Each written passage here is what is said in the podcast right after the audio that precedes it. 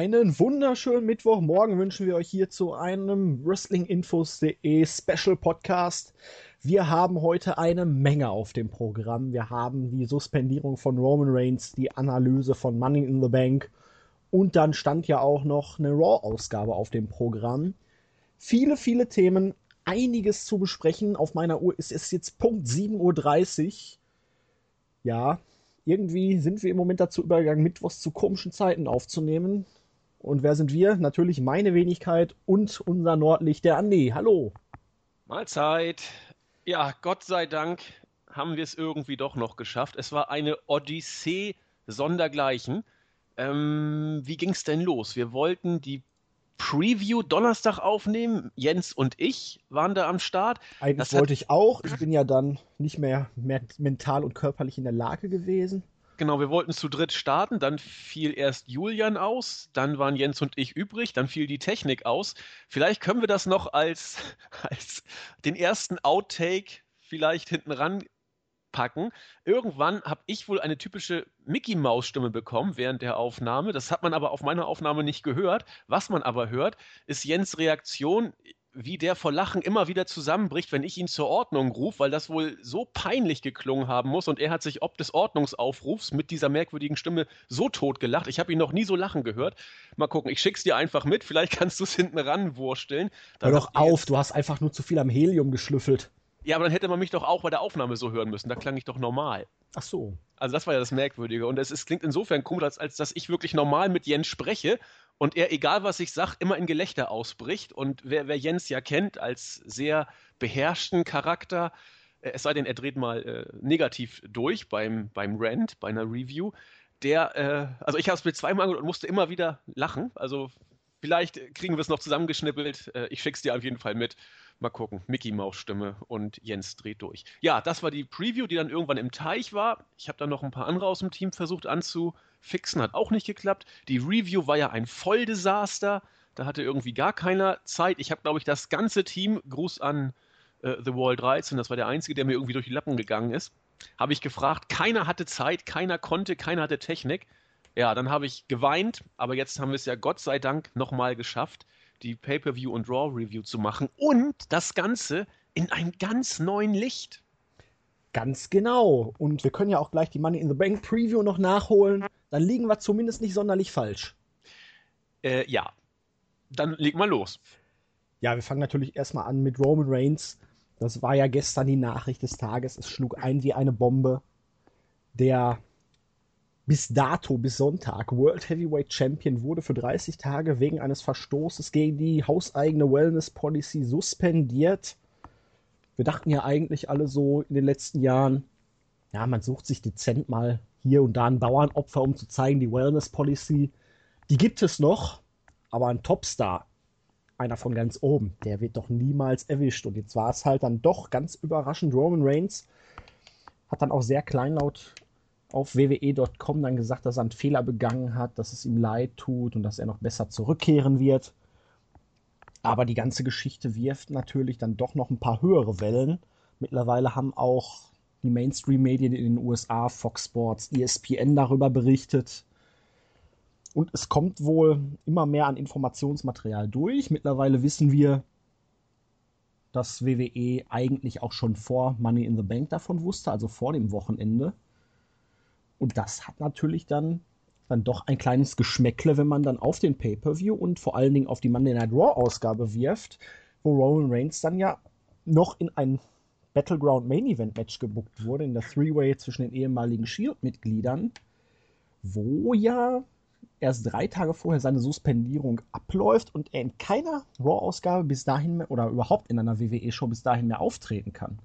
Wenn man sich das mal so vor Augen führt, man lässt ihn clean verlieren. Das ist wohl wirklich jetzt nur dem geschuldet, dass er halt gegen die Policy verstoßen hat und den Titel abgeben musste und man so gesagt hat, hey, da können wir auch gleichzeitig Rollins stärken und er kriegt einen kleinen Denkzettel verpasst.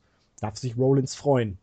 Dann hat man wahrscheinlich deswegen auch die Pläne zu Dean Ambrose umgeschwenkt. Dean Ambrose durfte eincashen, durfte sein, das Money in the Bank Match gewinnen, durfte seinen ersten World Title gewinnen. Hat auch Dean Ambrose von der Dummheit von Roman Reigns profitiert.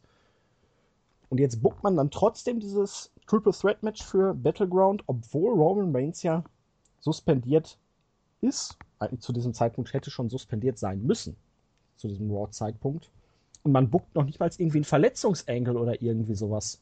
Was wird da kommen nächste Woche? Sagt man dann einfach hier, Roman Reigns äh, wurde suspendiert, aber Battleground, das Main Event ist gebuckt, da können wir jetzt nichts mehr dran ändern. Die Suspendierung läuft ja vorher ab, also bleibt alles beim Alten.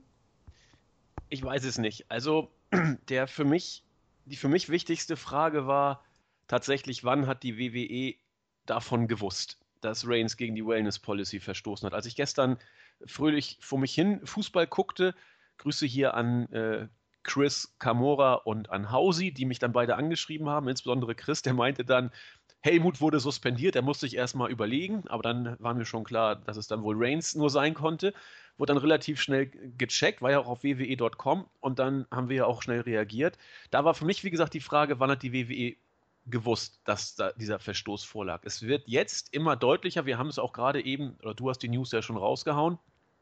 Es spricht derzeit tatsächlich alles dafür, dass die WWE vor dem Money in the Bank Pay-per-View wusste, dass Reigns diesen Verstoß begangen hat wenn man dann den Pay-per-View so bookt, wie man es gemacht hat, und wenn man bei Raw auch dieses äh, Triple Threat Match so ansetzt, wie man es gemacht hat, dann wird man dieses Match auch durchziehen. Das Einzige, was, was mich jetzt noch äh, beschäftigt, ist falsch. Die einzige Frage, die noch ein bisschen im Raum schwebt, wie willst du Reigns aus den Show schreiben? Ich kann mir nicht vorstellen, eigentlich nicht vorstellen, dass man den Verstoß offiziell zur Storyline macht. Andererseits hat Reigns über seinen offiziellen Twitter-Account schon gesagt, dass er einen Fehler gemacht hat. Also von daher kann man es in die Storyline reinbringen.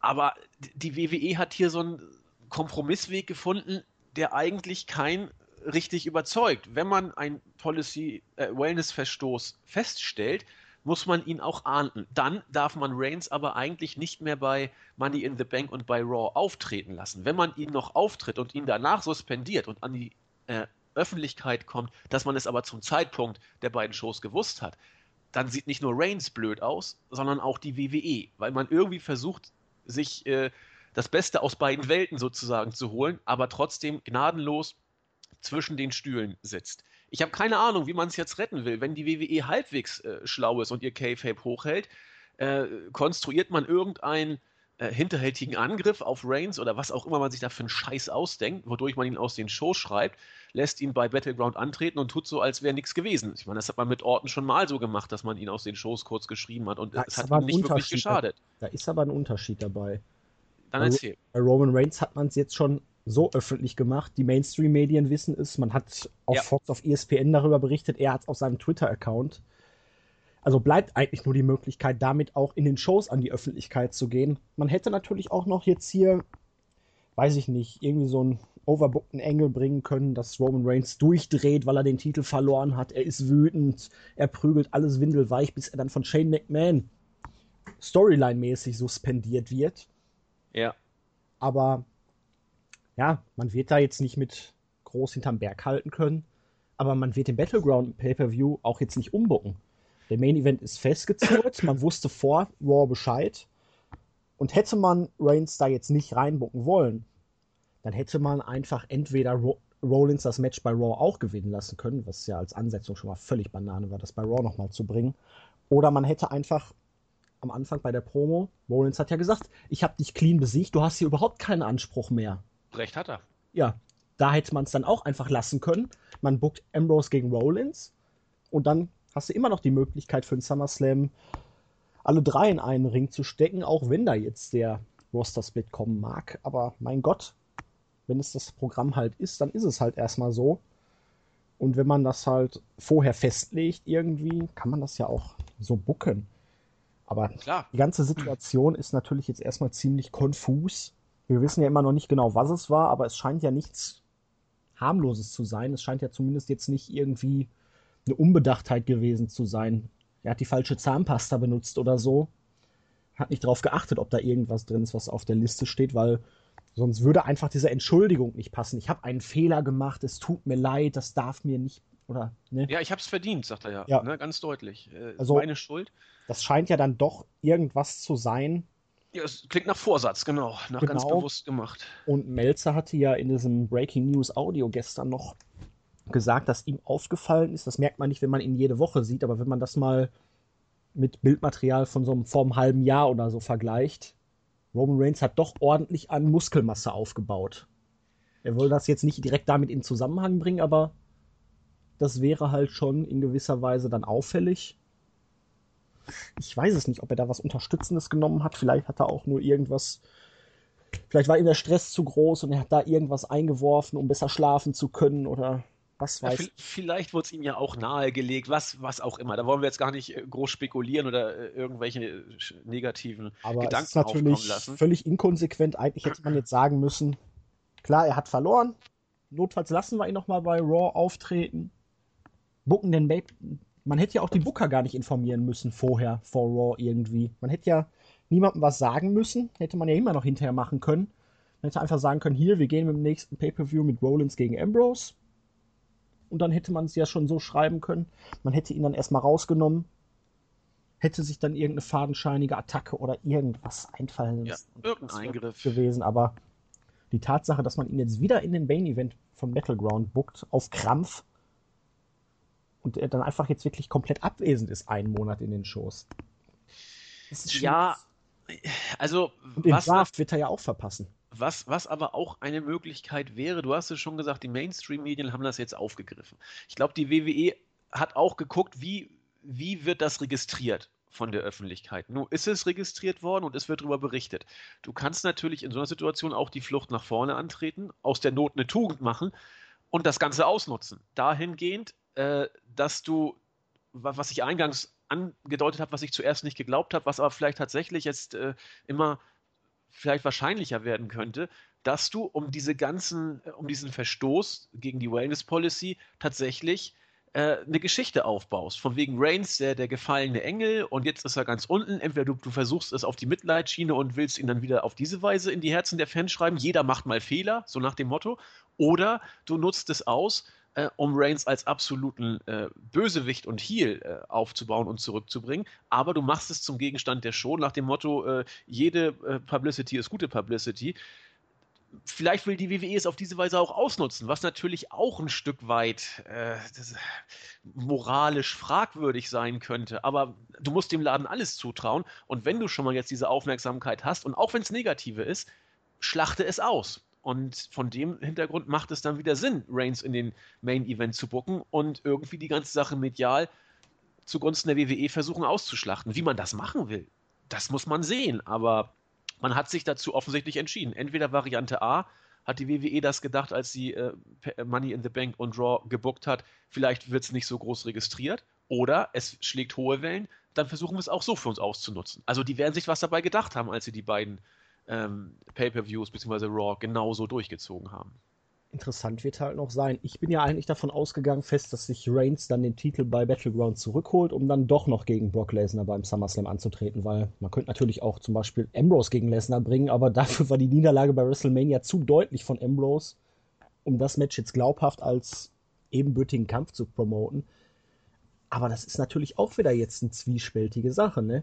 Zum einen würdest du Reigns dann wirklich zum vierten Mal innerhalb von einem Dreivierteljahr zum World Champion machen und das könnte natürlich auch dann noch von den Medien ausgeschlachtet und negativ aufgefasst Klar. werden, wenn du jemanden, der gerade eben für 30 Tage suspendiert ist, sofort im ersten Match und im ersten Auftritt nach der Suspendierung den Titel wieder zuschusterst. Absolut. Also derzeit ist was, was das Titelgeschehen angeht, die WWE mehr oder weniger ungewollt dazu verdammt gewesen, auf den Ambrose zu setzen man hat es jetzt bei der Raw-Ausgabe, da kommen wir nachher noch drauf zu sprechen, finde ich auch sehr gut gelöst. Also Ambrose sah wirklich gut aus. Aber ob man auf Sicht auch auf Ambrose setzen möchte, das wird man erstmal sehen. Derzeit kann die WWE einfach nicht anders. Ich bin mir relativ sicher, dass wir bei Battleground keinen Titelwechsel auf Reigns sehen werden. Ich bin mir auch relativ sicher, dass beim SummerSlam nicht Reigns gegen Lesnar sehen werden. Ähm, Okay, aber über die Personalie Ambrose und den Titelwechsel können wir beim, beim Pay-Per-View dann nochmal äh, drauf eingehen. Aber es ist, was das Titelgeschehen angeht, derzeit viele spannend, denn die WWE hat jetzt einen Champion, den sie eigentlich so nicht wollte, der auch, seien wir ehrlich, nicht bereit war, eigentlich diesen Titel jetzt zu tragen. Du hast das Match gegen Lesnar bei Mania angesprochen. Äh, und da wird man gucken, wie man damit umgeht mehr kann man derzeit, glaube ich, nicht sagen, außer dass man abwarten muss. Auch wie das mediale Echo äh, Reigns entgegenschlagen wird, muss man auch abwarten, ob da eher Verständnis kommt oder totales Unverständnis. Ich meine, Russland ist jetzt komplett mehr oder weniger weg, bis auf irgendwelche Ausnahmen, die dann, wenn sie zeigen dürfen, dass sie nicht gedopt waren, vielleicht dann doch noch mitmachen dürfen bei Olympia. Aber das wird eben registriert heutzutage. Und der Zeitpunkt für Reigns war dann doch nicht der beste. Notfalls können die Russen ja immer noch Lana zu Olympia schicken. Ja. Oder Rusev einbürgern, das hat ja schon mal gut geklappt. Genau, machen wir das. Passt ja dann. Damit sagen wir doch einfach mal, lassen wir uns überraschen. Nur die Zeit wird zeigen, was wir erwarten können und gehen dann hinüber zur Money in the Bank Preview. Gehen wir in die Preview. Mal gucken, wie der Pay-Per-View wird. Genau. Ich bin schon ganz gespannt. Ich auch. Nein, Spaß beiseite, weil das wäre ja schon wirklich etwas zu grotesk, selbst für uns. Ja, auch für die WWE. Auch für die WWE. Immerhin müssten wir dann wirklich immer richtig liegen, sonst würde mir das dann doch deutlich zu denken geben. Nein, Money in the Bank. Wir können ja im Verlaufe dieser Review jetzt noch darauf eingehen, ob es so eingetreten ist, wie wir es erwartet haben. Das ist ja auch mal vielleicht eine ganz interessante Perspektive. Ja, finde ich gut. Gut, dann. Ich habe die Pre-Show nicht gesehen, du hast die Pre-Show, glaube ich, auch nicht gesehen, deswegen machen wir das relativ kurz. Da hatten wir im ersten Match einmal äh, Golden Truth und Breezango und dieses Mal durften Goldie und der Typ mit der Wahrheit dann wirklich mal gewinnen. Ich weiß nicht, war glaube ich sogar schon der zweite Sieg zwischen den beiden. Ähm, Fandango und Tyler Breeze hatten sich anscheinend irgendwie einen Sonnenbrand zugezogen und hatten deswegen rote Haut und Mimimi.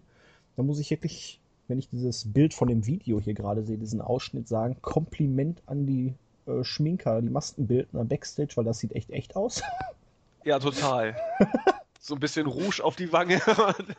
die Augen ausgespart, das Kinn ausgespart, herrlich. Wie, wie ein kleines Mädchen, das zum ersten Mal den Schminkkoffer seiner Mutter irgendwie ausprobieren will. Der Lippenstift fehlt aber. Ja. Ähm, ja, was willst du dazu sagen? Das, das war, war wohl ziemlich abstrakt, sag ich mal. Ja, äh, Comedy Trash. Schön, dass sie jetzt gewonnen haben. Ach, was weiß ich, was. Das war ein Tag-Team-Match, es war auch nicht lang und, und äh, es, es lebte eben davon, immer wenn du die beiden äh, berührt hast, haben sie rumgeschrien, weil es doch so weh tat und äh, ja. Wollte man Schön. die Crowd schon vor der eigentlichen Show killen, weil man sich ja gesagt hat, hier NBA Finals da sind die Leute eh abwesend, da können wir dann wirklich so eine Scheiße bringen, damit hinterher nicht auffällt, wie schlecht die Show am Anfang eigentlich wird. Kann sein, äh, zumindest bei der Crunch Time damals hat man ja das Match Rusev äh, gegen Titus O'Neill gebracht, taktisch klug, wo wohl angeblich alle, äh, also als das Match losging, stand es wohl unentschieden, bei noch vier Minuten zu spielen und hat sich wohl dann keiner mehr für das Match interessiert. Als dieses Match über die Bühne ging, dürfte das, äh, das Meisterschaftsspiel zwischen Cleveland und, und, und Golden State noch gar nicht begonnen haben. Vielleicht wollte die WWE aber schon mal ein Zeichen setzen. Also es soll wohl keinen interessiert haben, dieses Match. Apropos hat keinen interessiert. Auch das zweite Match dürfte da nicht minder in die Kategorie fallen. Die Lucha Dragons gewannen gegen die Dudleys. Ich weiß gar nicht, hatten die beiden eine Fehde? Also was ähnliches. Also, ja, also. Also sie sind wirklich. sich schon mal über den Weg gelaufen? Ja, ja, aber. Ach. Das war mir jetzt nicht mehr so bewusst. Nein, also es war im Vergleich zur Fehde, die das erste Match der Pre-Show hatte, war das, war das eigentlich gar nichts. Keiner wollte dieses Match ja auch haben. Ich verstehe auch beim besten Willen nicht, aber da kommen wir gleich nochmal zu, wie man so gestört sein konnte, äh, Seamus und Cruz beziehungsweise Corbin und Sig dann noch auf die Main Card zu packen und dann nochmal zwei Matches, die eigentlich kein Mensch braucht, auf die Pre-Show Card. Äh, und dann und am Ende eine halbe Stunde überziehen. Genau. so was Krankes. Ja, und, und, deswegen war dieses Match irgendwie aus dem Hut gezaubert. Das zweite in der, in der Pre-Show hat auch keinen interessiert. Es, es war, soll wohl, ich habe nur ein bisschen reingeguckt, soll wohl solides Match gewesen sein, dass du so bei SmackDown auch alle Nase lang schon gesehen hast. Wer braucht den Scheiß? Aber genau das war wahrscheinlich dann der Gedanke, als feststand am Donnerstag hier, Sonntag, siebtes Spiel, NBA Finals.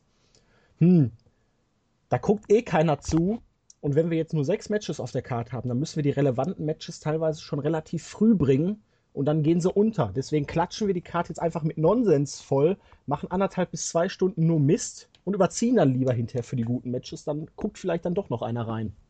Genial! Äh, weil auch nach dem NBA Playoff-Spiel bestimmt jeder nochmal für den angefangenen Pay-Per-View entweder äh, 50 Dollar zahlt, ganz sicher, oder äh, die Network-Leute, die können sich doch eh später angucken. Also, aber vielleicht hat das echt eine Rolle gespielt. Es, es kann gut sein, weil. Gibt es denn eigentlich in Amerika noch das Pay-Per-View-Modell? Klar.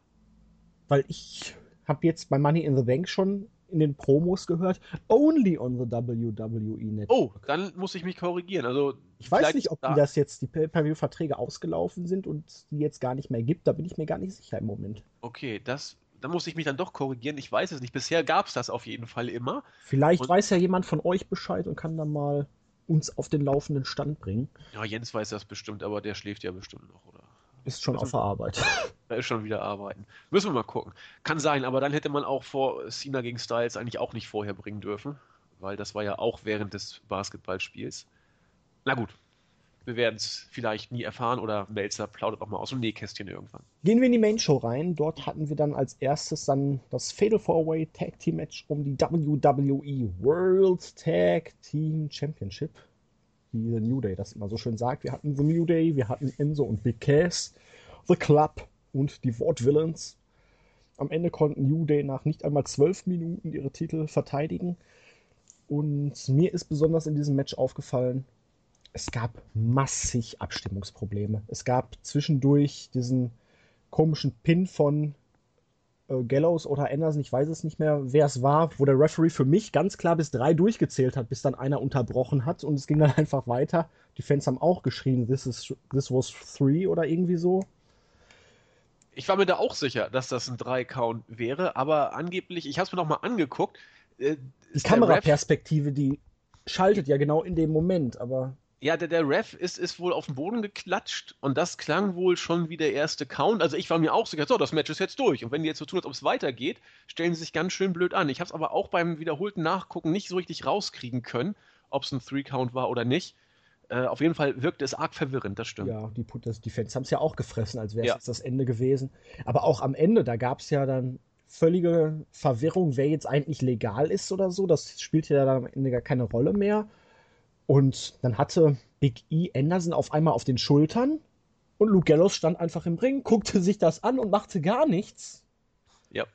Irgendwann gab es dann das Big Ending. Gallows wartete, bis ihn irgendeiner rauswarf.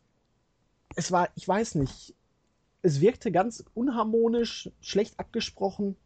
Es gab wirklich einige von diesen Szenen, wo ich mir dachte, hä? Ja, das stimmt. Gleichwohl fand ich das Match trotzdem noch äh, in Ordnung. Also diese teamübergreifenden Wechsel finde ich sowieso blöd, weil warum sollte ich mit einem gegnerischen Team wechseln? Warum sollten die reinkommen?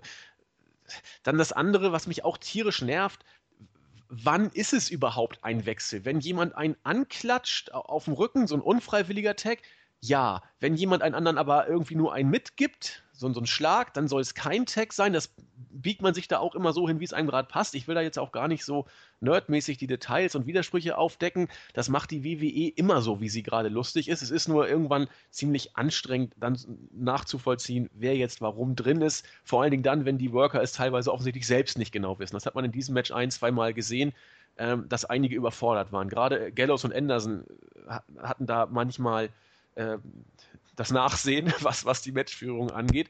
Ja, aber das halt ein bisschen naja, schwungvoller Bitte? zu. In Japan gibt es das halt ein bisschen schwungvoller zu und da wird da nicht ganz so drauf geachtet, nicht so viel Wert drauf gelegt. Und das wird es dann wohl sein. In Japan ist ja alles noch nicht so weit wie in der WWE, so wird man uns ja immer glauben machen. Es ist ja überall auf der Welt eigentlich so bei den Tag Team Matches, dass man da ein bisschen mehr Freiheiten hat, ein bisschen, also viel mehr Tag Team Aktionen gleichzeitig zeigen darf. Ja. Bei WWE darf es ja wirklich nur eine Team-Aktion zeigen und dann kommt der Referee sofort 1, 2, 3, 4, 5, du hast raus. Genau. Ja also es, man, man merkt da schon, Gallows und Anderson sind dieses New Japan Tag Team Wrestling gewohnt. Da, da, da mag den Workern auch mehr Freiheit gegeben werden. In der WWE ist das Korsett, innerhalb dessen man sich bewegt, doch ein bisschen enger geschnallt. Und wenn man da äh, beim, beim, äh, bei der Choreografie des Matches einmal raus ist, ist es wohl gar nicht so einfach, wieder reinzukommen. Äh, das hat man hier, finde ich, teilweise gesehen. Was mich auch unglaublich nervt, und das äh, fällt mir jetzt immer deutlicher auf, wenn ähm, zwei Gegner im Ring sind und einer von, von denen, wer auch immer, ein, ein, ein Face, äh, mit einem Schlag kickt da zwei Vertreter des anderen Heal-Teams einfach mal so weg. Die ducken sich nicht, die weichen auch nicht aus, die lassen sich prügeln und, und purzeln runter. Das, das nervt mich auch ein bisschen, finde ich immer so unglaublich unglaubwürdig. Wer, wer glaubt denn sowas? Darüber hinaus war das Match trotz aller Abstimmungsprobleme, fand ich flott, war auch spotlastig, temporeich und für mich fand ich es zumindest ganz gut anzuschauen jedenfalls, wenn man die anderen Matches äh, in Relation dazu sieht, die danach kommen sollten, war das über weite Strecken schon das beste Match des Abends, bis dann nachher es eben erst richtig losging. Ja, ja, also ich hatte wahrscheinlich auch viel zu hohe Erwartungen. Ich dachte mir wirklich, die könnten einen Showstealer hinlegen. War dann bei der Zeit, die sie bekommen haben, auch gar nicht möglich. Nee. Aber irgendwie, ich weiß nicht. Es hat mir nicht so gut gefallen. Wahrscheinlich haben mich die Fehler dann auch zu sehr geärgert, dass ich da mich wirklich auf das Match einlassen konnte. Aber ja, war okay, war wirklich innerhalb der ersten Hälfte der Show noch ein ganz gutes, ordentliches Match. Kevin Owens war dann bei Tom Phillips im Interview und sprach darüber erstmal, dass er letztes Jahr ja John Cena mit einer Apron Powerbomb außer Gefecht gesetzt und auch clean gepinnt hat. Chris Jericho und Alberto Del Rio kamen hinzu und die drei Heels untereinander, die haben halt dann doch eine ganz gute Chemie. Jeder kam dann mit seinen typischen Phrasen. Uns hier immer von wegen zu Del Rio. Du und dein Spanisch. Zeichnest du mich jetzt wieder als Perro? Das heißt Hund, ne? Ja. Dann kam Chris Jericho. Ach, du sprichst jetzt auch Spanisch? Ja, das habe ich mir übersetzen lassen, damit ich jetzt Bescheid weiß, was er immer sagt. Und Jericho wollte dann seine übliche Gift of Jericho-Phrase anbringen. Meinte dann wieder, alles sind stupid idiots. Und Kevin Owens hatte irgendwann die Schnauze voll und ist abgehauen. Fand ich ganz amüsant. Ich fand das richtig gut. Also äh, Kevin Owens hat, hat hier alles überstrahlt, wobei aber auch Jericho und auch Del Rio nicht, nicht abstanken, ganz im Gegenteil. Die haben sich, finde ich, alle drei sehr gut ergänzt. Äh, Jericho nachher mit seinem Gift of Jericho, breathe it in, man. Alle gehen weg und er steht dann da erstmal noch fünf Minuten, als ob er da gerade irgendwie, keine Ahnung, unterhalb des Äquators, äh, äh keine Ahnung, betreut wird. Ganz großartig. Äh, nee, war, war fast schon äh, Backstage-Segment-mäßig das absolute Highlight der Show. Zweites Match war eines der angesprochenen vorherigen Pre-Show-Matches. Baron Corbin gegen Dolph Ziggler. Es war der vermutlich dann wirklich endgültige Abschluss dieser Rivalität. Baron Corbin gewann gegen Ziggler nach über zwölf Minuten nach dem End of Days. Das Match hat also wirklich länger gedauert als das Four-Way Tag Team Match. Es gab zwischendurch Boring Chance der Zuschauer das Problem bei den beiden, also ich habe das Match jetzt wirklich angeguckt, ganz in Ruhe, und ich muss sagen, es war nicht schlecht. Das Problem ist, beide Charaktere sind kalt, sie jucken überhaupt keinen mehr. Ich weiß nicht, wann Dolph Ziggler jemals bedeutungsloser war.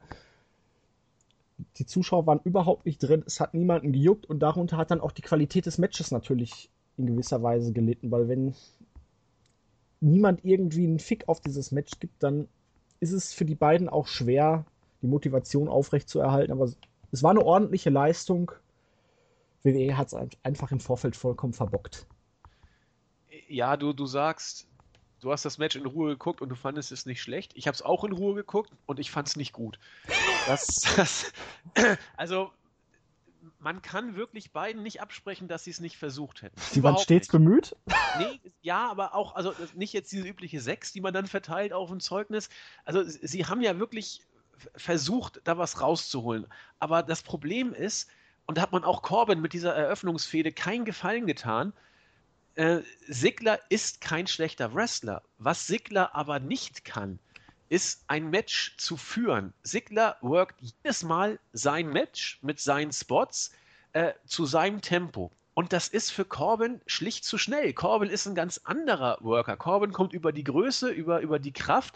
Da muss Sigler als äh, der erfahrenere, deutlich erfahrenere der beiden, muss das eigentlich sehen und muss sich auf das Tempo ein Stück weit einstellen. Das wurde in der Brian and Winnie Show auch, finde ich, sehr schön vorgetragen. Das hat Sigler nicht gekonnt. Und was auch bezeichnend war, ähm, die, die, die, Spots außerhalb des Rings, als Sigler da über die Treppe irgendeinen Sprung ansetzen wollte, sich dabei fast auf die Fresse packt, weil er auf der Leiter ausgerutscht ist und Corbin derjenige war, der äh, den Move insofern noch versuchen musste zu retten. Das war eben auch bezeichnend. Äh, dass die Chemie von vorne bis hinten nicht so richtig stimmte, auch in dem mittlerweile 528. Match der beiden nicht stimmte. äh, hat man auch daran gemerkt, dass das die Fans nicht nur Boring Chants abgelassen hatten, mehr, mehrfach und auch lautstark, sondern auch als äh, dieser äh, Ten-Count-Auszählphasen äh, Dingsbums war, als beide wieder im Ring waren, äh, die beiden ausgebuht worden, weil jeder hoffte, dass dieses scheiß Match endlich mal zu Ende gehen würde. Also sie haben überhaupt nicht connected mit dem Publikum. Sigler hat sein Match abgespult, war viel zu schnell, ohne dabei auf Corbin eingehen zu können. Und äh, nee, es war zu lang. Es war viel zu lang. Zog sich wie Kaugummi, hat nie Klick gemacht und war deswegen für mich äh, einmal mehr kein wirklich gutes Match. Großartig widersprechen will ich dir da auch gar nicht. Aber für mich war es dann doch eine der besseren Leistungen von Corbin im Main okay. Roster bisher. Ist jetzt auch nicht so schwer, aber. Nee, widerspreche ich auch gar nicht. Corbin um, hat hier nicht, nicht schlecht geworkt. Also das war okay. Und ja, sie waren halt bemüht. Sagen wir mal so, meine Erwartungen waren niedriger und sie wurden dezent übertroffen. Das kann man so stehen lassen, denke ich. Ich weiß nicht, anscheinend wollte man jetzt auch Corbin mal ein bisschen Zeit geben, geben um zu zeigen, hier, was kannst du eigentlich? Man hat ja neuerdings mal wieder Pläne mit ihm, so wie es mir scheint. Bei Raw wurde er jetzt auch wieder als Unreal the Giant Memorial Battle Royal Sieger angekündigt. Ja, bei Money in the Bank auch schon. Ja, und jetzt durfte er ja auch bei Raw mal wieder auftreten, indem er Sigler geplättet, äh, Ryder geplättet hat wurde ja auch gut gemacht. Also man sagt jetzt ja, er, er fürchtet niemanden und es kümmert ihn ein Dreck, was andere um ihn denken und er will einfach nur gewinnen. Aber dann macht es doch auch bitte und gebt ihm mal einen Gegner, wo er auch gut aussehen kann. Bei Sigler konnte das nicht klappen. Das Problem ist, du hast nicht viele Worker im nee. Muster, Richtig. die mit ihm gut harmonieren können. Also ein Apollo Crews würde ich sagen, das hat einigermaßen bei NXT auch funktioniert. Das könnte man in Zukunft mal anstreben. Da gab es ja auch dieses Match bei Takeover London, das war eines der besseren Matches von Corbin. Ans ansonsten auf der Face-Seite. Big E vielleicht noch. Ja, ich würde ich würd gerne Orton gegen ihn sehen, aber der ist zu groß vom Kaliber. Das, also Orton ja. wäre wär ein Gegner, wo man wirklich sagen könnte, wow, Achtungserfolg, den hat Corbin geschlagen. Ja, und vor allen Dingen Orton, wenn er zurückkommt, selbst wenn Corbin gegen ihn verliert, Orton ist halt, ich will nicht sagen der langsame, aber der ach, schwierig, das zu bezeichnen, wie er. Doch, ich finde langsam gar nicht schlecht. Das passt schon ganz gut. ja, gut, dann ja, lassen wir es als mal. Ja, Verha ich Verhalten weiß ist falsch. Also, ja, der hat weiß, halt seinen ganz eigenen Stil. Ja. Er nimmt sich vor jeder Aktion seine Zeit, er nimmt den Gegner sozusagen dann auch ein bisschen auseinander und. Bedächtig berechnen, so. Genau, das, das trifft es, glaube ich, relativ gut. Schauen wir mal. Also sehe ich zwar nicht, aber wäre für, für, für. Corbin nicht das Schlechteste. Das könnte einigermaßen passen. Solange er nicht am Ende gegen Kane und Big Show ran muss, ist alles in Ordnung. Die, die Gefahr ist, ist, aber da. Ja. Da. Ohne Frage. Das dritte Match des Abends war das Tag Team Match der Damen. Charlotte und Dana Brooke gegen Natalia und Becky Lynch. Knappe sieben Minuten. Am Ende gewann Charlotte und Dana Brooke via Natural Selection an Natalia. Es gab We Want Sasha Chance von den Zuschauern und das Match war nicht gut also Dana Brooke hat man einfach mal wieder angemerkt, sie ist noch nicht so weit. Man hätte sie nicht ins Main Roster holen dürfen. Sie ist viel zu grün. Ich weiß gar nicht, was jetzt bei Raw oder was bei Money in the Bank, wo dann irgendeiner auch gesagt hat, guck mal, wie, sie, wie komisch siehst du denn aus? Was bist du denn eigentlich? Was stellst du denn da? Ja, ja, das stimmt. Das war weiß nicht mehr, wo es, ja, fand ich ganz passend. Nee, sie war, wirkt halt auch wirklich nur wie der Sidekick von Charlotte aber irgendwann muss ja dann auch mal mehr kommen, eine Storyline-Entwicklung, möglicherweise ein Split und ich sehe bei ihr noch nicht mal ansatzweise, dass sie mit irgendeinem Singles-Match, was mehr als drei Minuten geht, auf die Beine stellen kann. Das ist ganz, ganz schlimm und auch dieses Match hier, selbst Natalia, Becky Lynch, Charlotte, eigentlich alles gute Wrestlerinnen. Es hapert hinten und vorne an der Abstimmung. Ja. Es wirkt alles unrund, es wirkt überhaupt nicht geschmeidig. Und ich weiß nicht, also die Damen, seitdem sie jetzt offiziell ja auch Superstars sind, ihren Women's Championship haben, sie können nicht abliefern im Moment. Nee, ich fand das Match auch ganz schlimm. Also es war für mich das schwächste Match des Abends.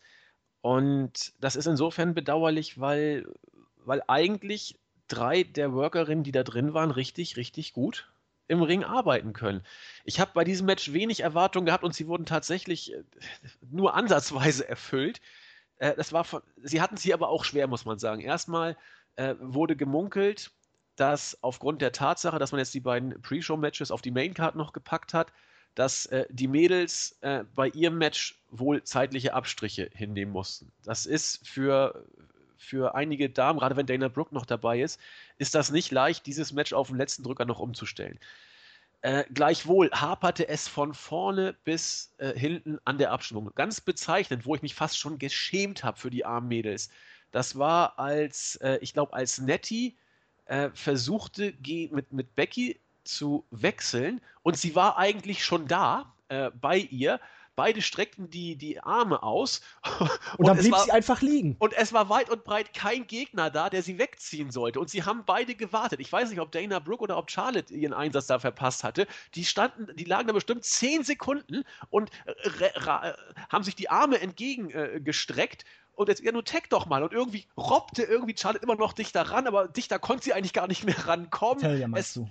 äh, Nettie, pardon. Es war so peinlich, das zu sehen. Und dann war man nachher froh, als dann wirklich, ich weiß nicht, ob es Charlotte oder, oder Dana war, die dann nachher gekommen ist und diesen Hot Tag dann, der ja, schon lange keiner war. Es war ja völlig überflüssig, eigentlich das hinauszuzögern, weil es gab ja nur eine Aktion, der Heel kam, weggeschubst und dann doch eingetaggt. Das hätte man sich dann einfach schenken können, wenn man sieht, Natürlich. da ist keiner. Natürlich, das, das meine ich ja. Die, da, da, stimmte die Abstimmung nicht, die Improvisation war auch ja, nicht da, das durfte meine ich. vielleicht auch nicht. Sie genau. sind dann in dem Moment nicht in der Lage, auf die Situation reagieren zu können. Oder sie dürfen es auch nicht, ich, ich weiß es nicht, aber das kam eben sehr, sehr deutlich rüber. Ich möchte aber ganz kurz mal eine Lanze für, für Dana Brooke brechen. Es ist nicht leicht, aber ich möchte es trotzdem mal versuchen. Das Mädel ist sehr grün. Sie, sie bemüht sich, finde ich, unglaublich, als das kleine, äh, schlampige, tussige Anhängsel von Charlotte rüberzukommen. Sie nervt viele und deswegen macht sie ihren Job meines Erachtens auch äh, nicht schlecht, finde ich. Also ich, ich gehört zu den ganz wenigen, die sie tatsächlich auch ein Stück weit in dieser Rolle mag. Gerade bei Raw kam es ganz deutlich äh, rüber, als Sascha Banks dann debütierte und, und Dana mit einem Schlag, sag mal, weggehauen hat. Da wurde ganz klar, welche Rolle Dana hier spielt, nämlich nichts weiter als ein kleines Anhängsel, die nichts zu melden hat. Im Idealfall geht sie nach dem Main Roster Intermezzo zurück Richtung NXT. Das wäre das Beste äh, dann hat sie ihre Rolle für das, was sie machen sollte, gut gespielt. Also mir, mir gefällt Dana Brooke als, als äh, diese Rolle, die sie spielt, wirklich gut. Am Ende war ich, also achte, vielleicht hast du es auch gemerkt, als Charlotte dann hier verteidigt hat und Dana so äh, Arm in Arm dann mit Charlotte außerhalb des Rings stand und so dieses übliche Heel-Feiern gemacht hat, da guckte sie so leicht lasziv von unten zu ihr auf, der Mund leicht geöffnet und ich dachte, ja geil, jetzt gibt's Lesbisieren, aber es gab kein Lesbisieren. Das, also da, diesen, diesen, äh, devoten, bitchigen Blick hat sie richtig gut drauf und äh, ich muss gestehen, das äh, hat mir sehr gut gefallen und deswegen hier auch mal positive Worte für Dana, die hat es nicht leicht, ganz ehrlich. Und äh, so schlecht das Match. Nicht ja? widersprechen, ihre Rolle spielt sie gut, nur sie ist halt wirklich im Moment nur als Non-Wrestlerin einsetzbar, ja. weil diese. Ohne, ohne Frage, ohne Frage. Will ich, will ich gar nicht widersprechen. Es, sie war auch so häufig nicht im Ring, das war auch gut, aber äh, trotzdem, und das ist dann auch nicht Dana Brooks Schuld, es ist vielleicht nicht mal die Schuld der drei anderen, war dieses Match wirklich schwach. Ja, und hinterher gab es dann noch Quelle Surprise einen Turn von Natalia. Man hatte wohl angeblich nach neuesten Informationen erst darüber nachgedacht, Becky Lynch zu turnen, hat sich dann aber für Natalia entschieden. Ja, falsche Entscheidung, würde ich sagen. Ähm, Finde ich nicht. Also diese Storyline macht einfach jetzt bei, Den äh, bei Becky Lynch ja noch mehr Sinn. Alle verlassen sie, sie ist die einzige mit Integrität und jetzt wieder selbst Natalia, jetzt erst Paige, dann Charlotte, dann Natalia. Man kann es dann hinterher immer noch so drehen, dass sie dann turnt, weil irgendwann, weil alle sich von ihr abwenden, gleichzeitig wie JB Ellis als Kommentator dann sagte, der gemeinsame Faktor ist immer Becky Lynch, wenn jemand turnt. Das stimmt. Daraus kann man halt, finde ich, noch ein bisschen mehr machen als mit Natalia als Face, zumal Natalia so ein bisschen mehr Charakter bekommen kann. Aber die Dame hat nicht nur optisch ziemlich abgebaut, auch im Ring bin ich entsetzt. Ja. Wenn man das mit den NXT-Matches vor, wie lange ist es her, zwei, drei, zweieinhalb Jahre vergleicht, sie ist wirklich nicht mehr in der Lage, das zu zeigen, was sie eigentlich drauf hatte, drauf haben müsste oder immer noch drauf hat. Sie kann es zumindest nicht abrufen. Und diese Frisur mit diesem komischen Dingens da oben drauf, sie sah aus wie ein Fifi, wie so ein ja. kleiner Köter. In der Tat, Fifi Platz. Wie, wie der Hund von Millhaus, der hat auch immer so Lust, wenn er spazieren geht.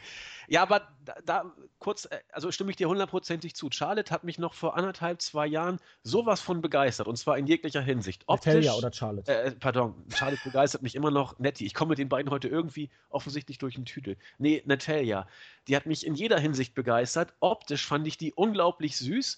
Äh, da ist jetzt durch die Frisur und auch durch ihr Outfit. Gott, die sieht ja aus wie eine Presswurstdomina für Arme mittlerweile, wie sie da so latexmäßig zusammen oder latexledermäßig zusammengepresst ist. Das es im Moment aber auch mit den herrlichen Vergleichen.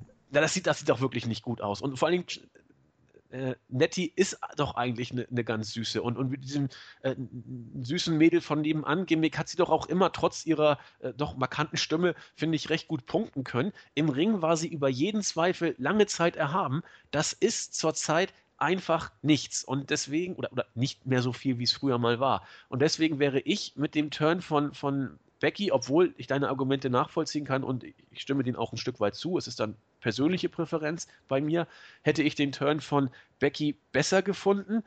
Dann hättest du auch so die Fehde äh, zwischen Becky und Charlotte machen können. Becky und Nettie, pardon. Für mich ist Natalia auch ein Stück weit einfach durch im Moment. Die, die interessiert keinen. Sie wird ganz schlecht gebuckt, sie wird ganz schlecht optisch dargestellt. Und Vielleicht macht deswegen ja der Heel-Turn dann bei ihr auch noch ein bisschen mehr Sinn. Ja, kriegst du sie relevant? Ich weiß nicht, ob du ähm, sie noch wirklich relevant kriegst. Weiß ich nicht, aber immerhin hast du jetzt eine Fehde mit Substanz und der Turn macht in. Ja gut, wenn du jetzt so siehst, Natalia wurde gepinnt hier, klar. Also macht der Turn insofern eigentlich keinen Sinn, dass sie keinen Grund hat, auf Becky sauer zu sein, weil sie ja selber diejenige ist, die auf den Deckel gekriegt hat. Ja, Becky ist ja schuld, weil sie ja da irgendwie gegen sie geworfen wurde. So ist ja die Geschichte, oder? Ja, ich weiß es nicht. Ähm, die Argumente für so einen Turn sind ja meistens fadenscheinig und. Ja, es wirkt eben sehr aus der Luft geholt, das Ganze. Also diesen Turn jetzt zu machen, also so nach dem Motto, uns fiel nichts mehr ein. Wir mussten äh, die beiden aus dem Picture rausschreiben, um Sascha Banks wieder äh, reinzukriegen. Das ist ja auch gut und richtig, dass man es so gemacht hat. Aber immerhin hast du jetzt so zwei Fäden mit Substanz. Ja, das ist richtig. Ich bin nur bei der Sache mit Sascha Banks gegen Charlotte jetzt sehr irritiert. Man zögert es über Monate hinaus und dann bringt man es doch in Richtung Battleground anstatt zum SummerSlam hin. Ja, man bringt vieles Richtung Battleground. Auch dieses uh, The Shield Three-Way. Ja, aber die Damen die Gründe dafür, ja. vermutlich eh alle in einem Roster landen. Ich schätze mal bei Raw dann, damit man den einen Titel behält so soll es wohl sein, aber die Tatsache, dass man jetzt offensichtlich Sascha Banks gegen Charlotte wohl schon zum Battleground Pay-Per-View bringt, lässt zumindest erahnen, dass man für den SummerSlam sich irgendwas anderes ausgedacht hat, der wird dann wohl im Zeichen des Roster-Splits komplett stehen und deswegen durch die komplett Roster-Split-Storylines getragen werden, sodass du alles, was vorher Potenzial hat, schon bei Battleground äh, bringen wirst, was den Pay-Per-View natürlich interessant machen sollte. Oder man ist ganz kreativ, buckt einen Eingriff von Dana Brooke, der Sascha Banks am Ende den Titel kostet und du hast dann das ganz originelle Rematch beim SummerSlam. Yay. Ja, ich befürchte so eine Scheiße auch, aber vielleicht kommt ja was ganz anderes. Also diese Rematch-Serie, ich bin eh kein großer Freund von Rematch-Serien. Bei Cena gegen Styles macht man's, naja, reden wir nachher drüber. Ähm, klar, aber ist eine Option. Du kannst Charlotte gegen Banks auch beim SummerSlam als Teil 2 haben. Absolut richtig. Viertes Match, Apollo Crews gegen Sheamus. Crews gewann nach dem Einroller. Das ist auch der Beginn einer Matchserie. Match war jetzt ähm, okay, war ein typisches ja. Weekly-Match muss man, denke ich, nicht viele Worte darüber verlieren. Ich finde die Mucke von Apollo immer noch ziemlich cool, aber er ist auch ziemlich kalt geworden beim Publikum. Der ja, ist auch also, einen Ticken zu früh hochgeholt worden, für mein Empfinden. Ja, und auch nicht richtig dargestellt. Also außer Grinsebacke ist, ist ja nicht viel, was er, was er sein darf oder zeigen darf. Das Match war von beiden, finde ich, ambitionierter geführt, als ich es zuerst den Eindruck hatte. Ich fand es, es war aber auch wirklich unglücklich platziert. Keiner wollte es sehen und äh, dafür hatte es einige Momente, den, den äh, White Noise vom, vom zweiten Seil, das ist ja schon nicht übel.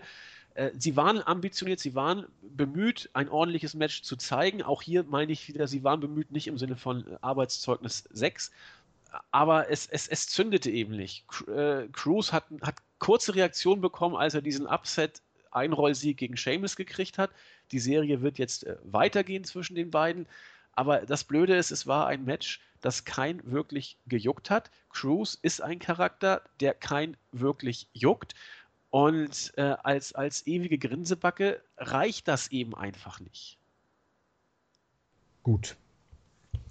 Damit haben wir eigentlich so das belanglose Undercut erstmal abgearbeitet und können uns jetzt zur Relevanz begeben.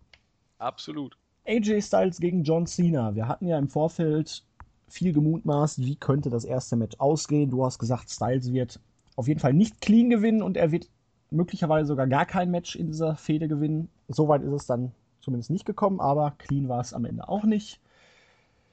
Ich hatte es irgendwie kommen sehen. Genauso ist es dann auch eingetreten. Ja, es war für mich klar, irgendwann geht der Referee K.O. und dann kommt hier Anderson und Gallows. Weil John Cena erstes Match, das wird nicht clean verloren gehen. Und wenn man jetzt noch weiß, was dann bei Raw passiert ist, ähm, es ist gruselig, wie sich diese Fehde entwickelt hat und der Charakter von AJ Styles, da bist du, glaube ich, nicht ganz so extrem auf dieser Wellenlänge wie ich. Aber ich finde, das war dermaßen peinlich schlecht. Was, was meinst du? Diese ganze, jetzt, oder? Ja, überhaupt dieser ganze Heel-Turn und diese Argumentation, das ist so peinlich schlecht inszeniert. Aber gehen wir erstmal auf das Match ein. Ja. Das ging knappe 25 Minuten. Es war von der Matchführung her eigentlich so, wie man es erwarten konnte und so, wie es dann auch hätte eigentlich für einen Clean Sneak von Styles, naja, der wäre prädestiniert gewesen, weil es ging das ganze Match immer darum, dass Cena irgendwelche Standard-Moves bringen wollte und Styles war immer einen Schritt voraus. Er hatte immer einen Konterparat, er wusste immer, wie er den Aktionen von Cena ausweichen sollte. Der hatte immer nur kurzzeitig seine typischen Comebacks, bis Styles dann wieder dominiert hat. Und die Matchstory war eigentlich wirklich genau dafür ausgelegt. Styles ist Cena immer einen Schritt voraus. E- und am Ende gewinnt Styles das Match. Und dann kann Cena ja im Laufe der Fehde dann immer noch sein typisches Blabla ich habe verloren, ist auch egal, machen wir halt beim nächsten Mal was anderes. Ne, aber wenn man es schon so bookt, dass Styles immer die Antwort auf Cena parat hat, dann kannst du es nicht am Ende so bucken, hier, Cena hätte ihn klar besiegt, Attitude Adjustment und Referee ist ja dann K.O. gegangen. Und irgendwann kam ja dann Anderson und Gallows, Magic Killer und Styles. Konnte Cena dann pinnen. Aber ja, für mich ist die Sache eigentlich jetzt durch. Styles ist schlecht. äh, zumindest schlechter als Cena. Er hat sich zu viel vorgenommen. Weil, klar, man könnte jetzt auch wie JBL argumentieren, hier, Styles hatte überhaupt keinen Grund auszukicken, weil er wusste, dass der Referee nicht da ist. Aber nee, es passte einfach von der Matchführung und vom Ausgang her für mich hinten und vorne nicht. Ja, also, ich fange mal an. Das Match an und für sich war stark. Da das kann ich auch nachvollziehen. Also wirklich, Dave Meltzer, wie sie alle heißen, haben dieses Match äh, in den allerhöchsten Tönen gelobt, auch bei uns auf der Startseite oder im Board äh, wurde dieses Match über weite Strecken von den meisten als bärenstark angesehen. Ich gehe insofern damit, als dass das Match auch von mir als absolut stark angesehen wurde. Du hast es schon gesagt, darauf wird auch immer wieder in allen anderen äh, Reviews oder Kritiken hingewiesen. Die beiden haben eine Geschichte erzählt, so, so ähnlich wie äh, der Hase und der Igel. Äh, in diesem Fall war der Igel AJ Styles und der Hase war John Cena. Egal, wo der Hase hinlief, der Igel war schon da. Es wurde hier eben deutlich gemacht, äh, Styles ist der Worker, der eigentlich äh, immer ein Zahn, äh, ein Ticken schneller ist, immer äh, ein Gedanken auch voraus ist. Und John Cena, derjenige, der wrestlerisch nicht ganz mithalten kann also diese Geschichte so zu erzählen ist gut, es ist auch richtig. Trotzdem wirkte es auf mich ein wenig zu, zu sehr wahrnehmbar, dass genau diese Geschichte erzählt wurde. Also es gibt Geschichten, die erzählst du und du merkst gar nicht genau, dass da was äh, nur erzählt wird, sondern du glaubst, okay, das passiert da gerade wirklich. Oder es gibt Geschichten, die werden erzählt und du merkst, dass die beiden eine Geschichte erzählen. Gerade in Bezug auf die Darstellung von Cena, der ja auch bewusst immer einen Tick zu spät kam, war mir das einfach etwas zu deutlich wahrnehmbar, dass Cena hier nur so getan hat, als ob. Mit reingespielt haben mag hier auch, dass er tatsächlich lange Zeit nicht im Ring war, also Ringrost angesetzt haben könnte. Ich fand diese Aktion, wenn ich was nicht kann, dann zeige ich es auch nicht. Dieser Monkey Flip. Oh, ja. war das grotesk. grotesk. Das sah so genau. lächerlich genau. aus. Dazu kam auch noch, dass er ja ein paar Tage vorher in China war und äh, da de, die WWE beworben hat mit einer großartig vorgetragenen chinesischen Rede auch noch. Also Cena hat hier meines Erachtens irgendwo genau zwischen äh, tatsächlich körperlicher Beeinträchtigung äh, und der äh, gesteckt und der Tatsache, dass er diese äh, diesen Schritt zu spät auch immer spielen sollte. Also für mich musste er ihn gar nicht spielen, er wäre ihn auch so immer einen Schritt zu spät gewesen. So, das dazu. Die Geschichte wurde gut erzählt, aber für mich eben doch ein Tick zu wahrnehmbar. Was mir bei diesem Match auch aufgefallen ist, äh, es hat bei mir aus, aus den Gründen, die ich gerade genannt hatte, trotz aller Qualität nicht bis zum letzten Klick gemacht. Ich bin persönlich nicht ganz auf vier Sterne gekommen, vier, drei Viertel. Wer hier vier oder noch ein bisschen mehr geben will, da will ich gar nicht groß streiten. Das sind persönliche. Drei, drei Viertel meinst du? Drei, drei Viertel, pardon. Was habe ich gesagt? Vier, drei Viertel. Nein, pardon, drei, drei Viertel. Wer hier aber vier oder vier ein Viertel geben möchte, der mag das gerne tun. Da werde ich auch nicht streiten. Äh, das sind auch persönliche Nuancen am Ende, die den Ausschlag geben. Aber mich hat es eben nicht so richtig mitgenommen. Es war gut, richtig gut, aber es war für mich nicht überragend da spielen auch so Kleinigkeiten mit rein. Also der erste Job von Styles gegen Cena, da taumelt der auf einmal, geht in die Seile, wo ich dachte, Junge, du, du hast fünf RKOs in einem Match eingesteckt und ein Job von Styles bringt dich äh, zum Taumeln. Äh, Glaubwürdigkeit ist auch anders. Äh, ja, und äh, vor diesem Hintergrund war mir eigentlich klar, dass die Geschichte, wie das Match erzählt wurde, eigentlich sogar, da habe ich es ein bisschen anders wahrgenommen als du, für mich da prädestiniert war, dass Cena dieses Match gewinnen muss. So Rocky Balboa-mäßig. Styles ist zwar der Bessere, aber über seinen Kampfgeist und Never Give Up kann Cena ihn dann zermürben und ihn doch noch kriegen. Aber also das auch im ersten Match schon so zu bringen, Nee, eben, kannst du nicht machen, dann ist die Serie vorbei eigentlich. Genau, ne? deswegen ne? war es eigentlich für mich halt so aufgebaut, dass Styles hier clean gewinnen muss und Cena dann, ja, ich weiß, das ist jetzt wieder ein bisschen Träumerei, aber Cena dann nachdenklich wird und überlegt, was muss ich ändern, wo ja. kann ich noch, mich noch verbessern, weil Cena hätte dann einfach gesagt, ja, passiert, ähm, nächste Mal gewinne ich halt, ist auch nicht so schlimm, aber nee, wenn man es wirklich so aufbaut, dann muss man Styles hier einfach auch clean gewinnen lassen, um zu zeigen, er kann das, was er sagt, auch ein bisschen hier, ähm, naja. Umsetzen, auf die Matte. Bringen. Umsetzen, genau. Ich war jetzt beim Back It Up, aber das hätte jetzt hier nicht so ganz gepasst. Aber das ist doch genau der Punkt, und da bringe ich kurz nochmal das, was ich zuvor gesagt habe. Ich war mir sicher, dass äh, Styles auch dieses Match, obwohl es, wie du sagtest, richtig gut gepasst hätte, auch um die führen. Es war mir so klar, das habe ich auch, glaube ich, nur tausendmal betont, dass Styles hier nicht clean gewinnen wird, weil er eben der Guy aus den Indies ist. Die WWE wird ihren Superstar nicht gegen Styles clean verlieren lassen. Äh, deswegen musstest du es mit diesem Fuck-Finish bringen. Und es war mir auch sofort klar, als habe ich, glaube ich, auch gesagt. Insofern, äh, ich habe es euch ja gesagt, äh, ich, man kann es, glaube ich, sogar irgendwo nachvollziehen. So. Ja, man kann es, glaube ich, sogar irgendwie den Beweis noch erbringen, dass es so tatsächlich sogar so war.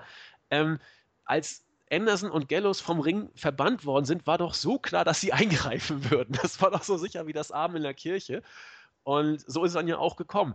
Das Finish, wie gesagt, ich, ich finde es nicht toll, aber es war mir eigentlich nicht so wichtig, wie man dieses Match beenden würde. Mir war eigentlich nur wichtig, ob ich ein richtig gutes Match sehen würde. Das habe ich gesehen, ja. aber es war für mich nicht perfekt. Bei einem richtig guten Match da gehört für mich auch das Ende zu. Und das Ende hat hier mal wieder vieles gekillt. Ja. Und wenn ich jetzt mal so ein bisschen den Vergleich ziehe, weil hinterher Rollins hat ja als Heel clean gewonnen, auch wenn das natürlich jetzt andere seine Gründe hatte. hatte. Hm. Styles erinnert mich ein wenig an den Rollins aus dem letzten Jahr. Mit seiner Bande drumherum, dieses weinerliche, lächerliche, wegrennende, ach, ich kann es ja ein. Meint selber, ich bin der größte Heel, ich bin der größte King of the Cotlet, aber am Ende kann ich es dann doch nicht aber alleine Rollins, auf die Kette kriegen. Aber Rollins durfte ja auch oft genug clean gewinnen, seine Pay-Per-View-Match. Er hat also, ja nicht jedes Match durch Fuck-Finish gewonnen. Er hat auch auf das gegen gewonnen. Sting hat er nicht ein einziges Match clean gewonnen. Will ich mal nachgucken.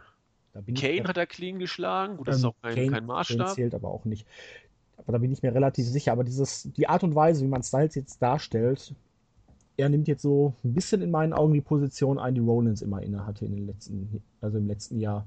Ja, ich feige, weinerliche Heel-Gedöns und das liegt ihm überhaupt nicht. Und auch wenn ich mir diese Nein. Promo bei Raw angeguckt habe, ich fand das so mies, aber da gehen wir gleich noch drauf ein. Match war gut, jo. Finish war scheiße und die ganze Sache geht jetzt weiter und am Ende wird Cena auf jeden Fall der Triumphator sein. Ja, ganz sicher. Also die nächsten beiden Matches gewinnt er clean und dann war's das. Also ganz klar. Money in the Bank Ladder Match. Dean Ambrose gegen Sami Zayn, Kevin Owens, Cesaro, Chris Jericho und Bertie. Den Albert vom Fluss. Albert vom Fluss. Match ging knappe 22 Minuten. Es ging hin und her, es gab viel Einsatz auf den Leitern. Es gab ein paar relativ schöne Spots, wie beispielsweise hier den Michinoku Driver von Zane gegen Owens auf diese seitlich positionierte Leiter. Das sah schon ziemlich schmerzhaft aus. Ja, vor allem, wenn man Owens Rückenprobleme kennt. Ja, aber ist natürlich alles überhaupt kein Vergleich zum Leather War, den die beiden in ihrem letzten Ring of Honor Match gegeneinander hatten. Das stimmt. Aber es war am Ende dann so diese Szenerie. Kevin Owens und Dean Ambrose machten es unter sich aus. Am Ende holte sich ja Ambrose den Titel. So hat das ja auch vorher in einer Promo nochmal ganz deutlich gemacht. Hier von wegen Money in the Bank. Strategie gibt's da nicht. Einen Plan kann man nicht haben. Das ist der Dschungel. Ich bin King of the Jungle und deswegen werde ich das Ding gewinnen. Ja, aber das Match war gut, aber mir hat hier, ich weiß nicht, dieser denkwürdige Moment gefehlt, dass ich mich irgendwie an dieses Match erinnere, dieser eine Spot, der jetzt vielleicht im Gedächtnis bleibt. Jeder hatte seine Momente. Del Rio durfte seinen Finisher sogar mal zeigen, ohne dass er lächerlich wirkte, einfach weil Cesaro auf der Leiter lag und Genau. und sich nicht festhalten musste. Aber wie gesagt, dieser eine denkwürdige Moment, der hat mir irgendwie ein bisschen gefehlt. Ja, also auch dieses Match war bärenstark. Äh, hier habe ich auch vier Sterne gegeben und wer da mehr geben möchte, mag das auch gerne machen. Aber ich habe ähm, zum Beispiel das Mania Ladder Match noch einen kleinen Tick stärker gesehen und auch das äh, Tag Team Ladder Match bei, bei TLC war es, glaube ich, aus dem letzten Jahr, fand ich auch einen Tick stärker, weil dieser äh, Salidos del Sol, der wird in Erinnerung bleiben, da äh, auf die Leiter. Und äh, Money in the Bank, Schwachsinn, äh, WrestleMania, finde ich, war noch in sich vielleicht ein Tick kompakter, meiner Meinung nach. Dieses Match hier bei Money in the Bank fing unglaublich stark und intensiv und schnell an. Die haben da ja ein, ein Festival abgeliefert, äh, jeglicher Art und Güte, was, was Tempo und Intensität angeht. Der, der ganz große Spot, sag ich mal, sehe ich genau wie du, der war nicht da. Und was, was mir noch ein bisschen negativ aufgefallen ist, auch wieder mein persönlicher Eindruck, so großartig die angefangen haben, gerade die letzten paar Minuten, da, da wirkte das auf mich, als ob sie was ganz Großes vorbereiten. Die, Leiter dann erstmal von links, äh, dann noch, äh, also die andere Leiter von links auf. Äh, Sie standen dann halt relativ lange auf den ganzen Leitern, Genau. ohne dass was passierte und es wirkte sehr künstlich, dass dann alle gleichzeitig versuchen, die Leiter zu erklimmen und Genau, und es wirkte so, als ob irgendwie noch was kommen müsste, aber es kam nichts mehr. Und da dachte ich, gut, also diese ganze Konstruktion hätte man sich dann auch vielleicht sparen können. Auch dieses alle auf der Leiter greifen zum Koffer, da war doch klar, dass keiner ihn kriegen wird. Das wirkte auch ein bisschen rausgezögert. Äh, Und dann auf einmal hat Ambrose das Ding und, und das war's. Also das Match war, wie gesagt, bärenstark, aber gegen Ende fand ich, dass es ihm ein bisschen äh, die Luft ausgegangen ist. so kann denke ich, ganz gut zusammenfassen. Es gab ja auch Aber- viele Diskussionen hier bei Cesaro, als er dann so in die Kamera blickt und sagte so mit dem Blick, hm, was soll ich denn machen? Ich muss die ja jetzt alle verprügeln da oder überall Uppercuts in die Ecken verpassen. Wieso Diskussion? Was, was wurde Viele fanden das, dieses Brechen der vierten Wand, fanden sie nicht gut. Das, Warum nicht? Ich fand das lustig. Ich fand das auch sehr lustig. Ich fand das sehr passend. Aber ich habe bei einigen gelesen, dass sie es unpassend fanden. Und ja, man kann darüber streiten. Ich fand, das hat Cesaro so ein bisschen so einen charakterlichen Touch gegeben. So von wegen, ja, was soll ich machen? Die liegen da halt so alle. Die stehen da in der Ringecke. Da muss ich ja. Da kann ich ja gar nicht anders, außer denen da jetzt meinen Charakter zu verpassen. Ja, also ich fand es jetzt so toll auch nicht, aber die Idee, warum nicht? Also, warum soll man nicht mal die vierte Wand durchbrechen? Also, ist doch eh alles nur Show. Also, Bei WWE ja. Bei Lucha Underground hätte es zum Beispiel überhaupt nicht gepasst, aber bei WWE weiß man ja, oder weiß ja jeder, was der andere gerade gemacht hat. Da weiß ja jeder, was in dem Backstage-Segment passiert ist, weil ja überall offiziell die Kamera dabei ist. stimmt. Bei Lucha Underground ist es ja anders. Da wissen ja die Kommentatoren beispielsweise auch gar nicht, was da irgendwo Backstage passiert. Ja. Aber alles in allem war das Match schon gut. Für mich wohl auch Match of the Night. Und man wird sich insofern dran erinnern, auch wenn die Spots fehlen, als dass äh, dieses Match der Moment war, wo Ambrose dann eben den Koffer gewonnen hat, um ihn dann einzucashen und dass alle drei Shield-Mitglieder einmal den Titel am selben Abend halten. Also das wird man nicht vergessen, da bin ich mir relativ sicher. Und man muss ja zu Ambrose sagen, er hat es vorhergesagt. Er hat jedem klar gesagt, was er machen wird. Dementsprechend Ja. konnte keiner überrascht sein. Auch schlau von der WWE, das genauso anzukündigen. Ja, aber so ist es doch halt sonst immer. WWE macht einfach nicht das Offensichtliche, sondern Ja. denkt sich auf Krampf irgendeinen Scheiß aus. Und jetzt hat man es einfach mal durchgezogen, den Umständen entsprechend. Aber fand ich dann auch mal sehr passend. Warum sich auf Krampf irgendeine Scheißlösung einfallen lassen, wenn das Offensichtliche doch manchmal so einfach ist? hat ja auch funktioniert, muss man ja sagen. Genau. Dann auf einmal noch so ein kleiner Crowdkiller vor dem Main Event.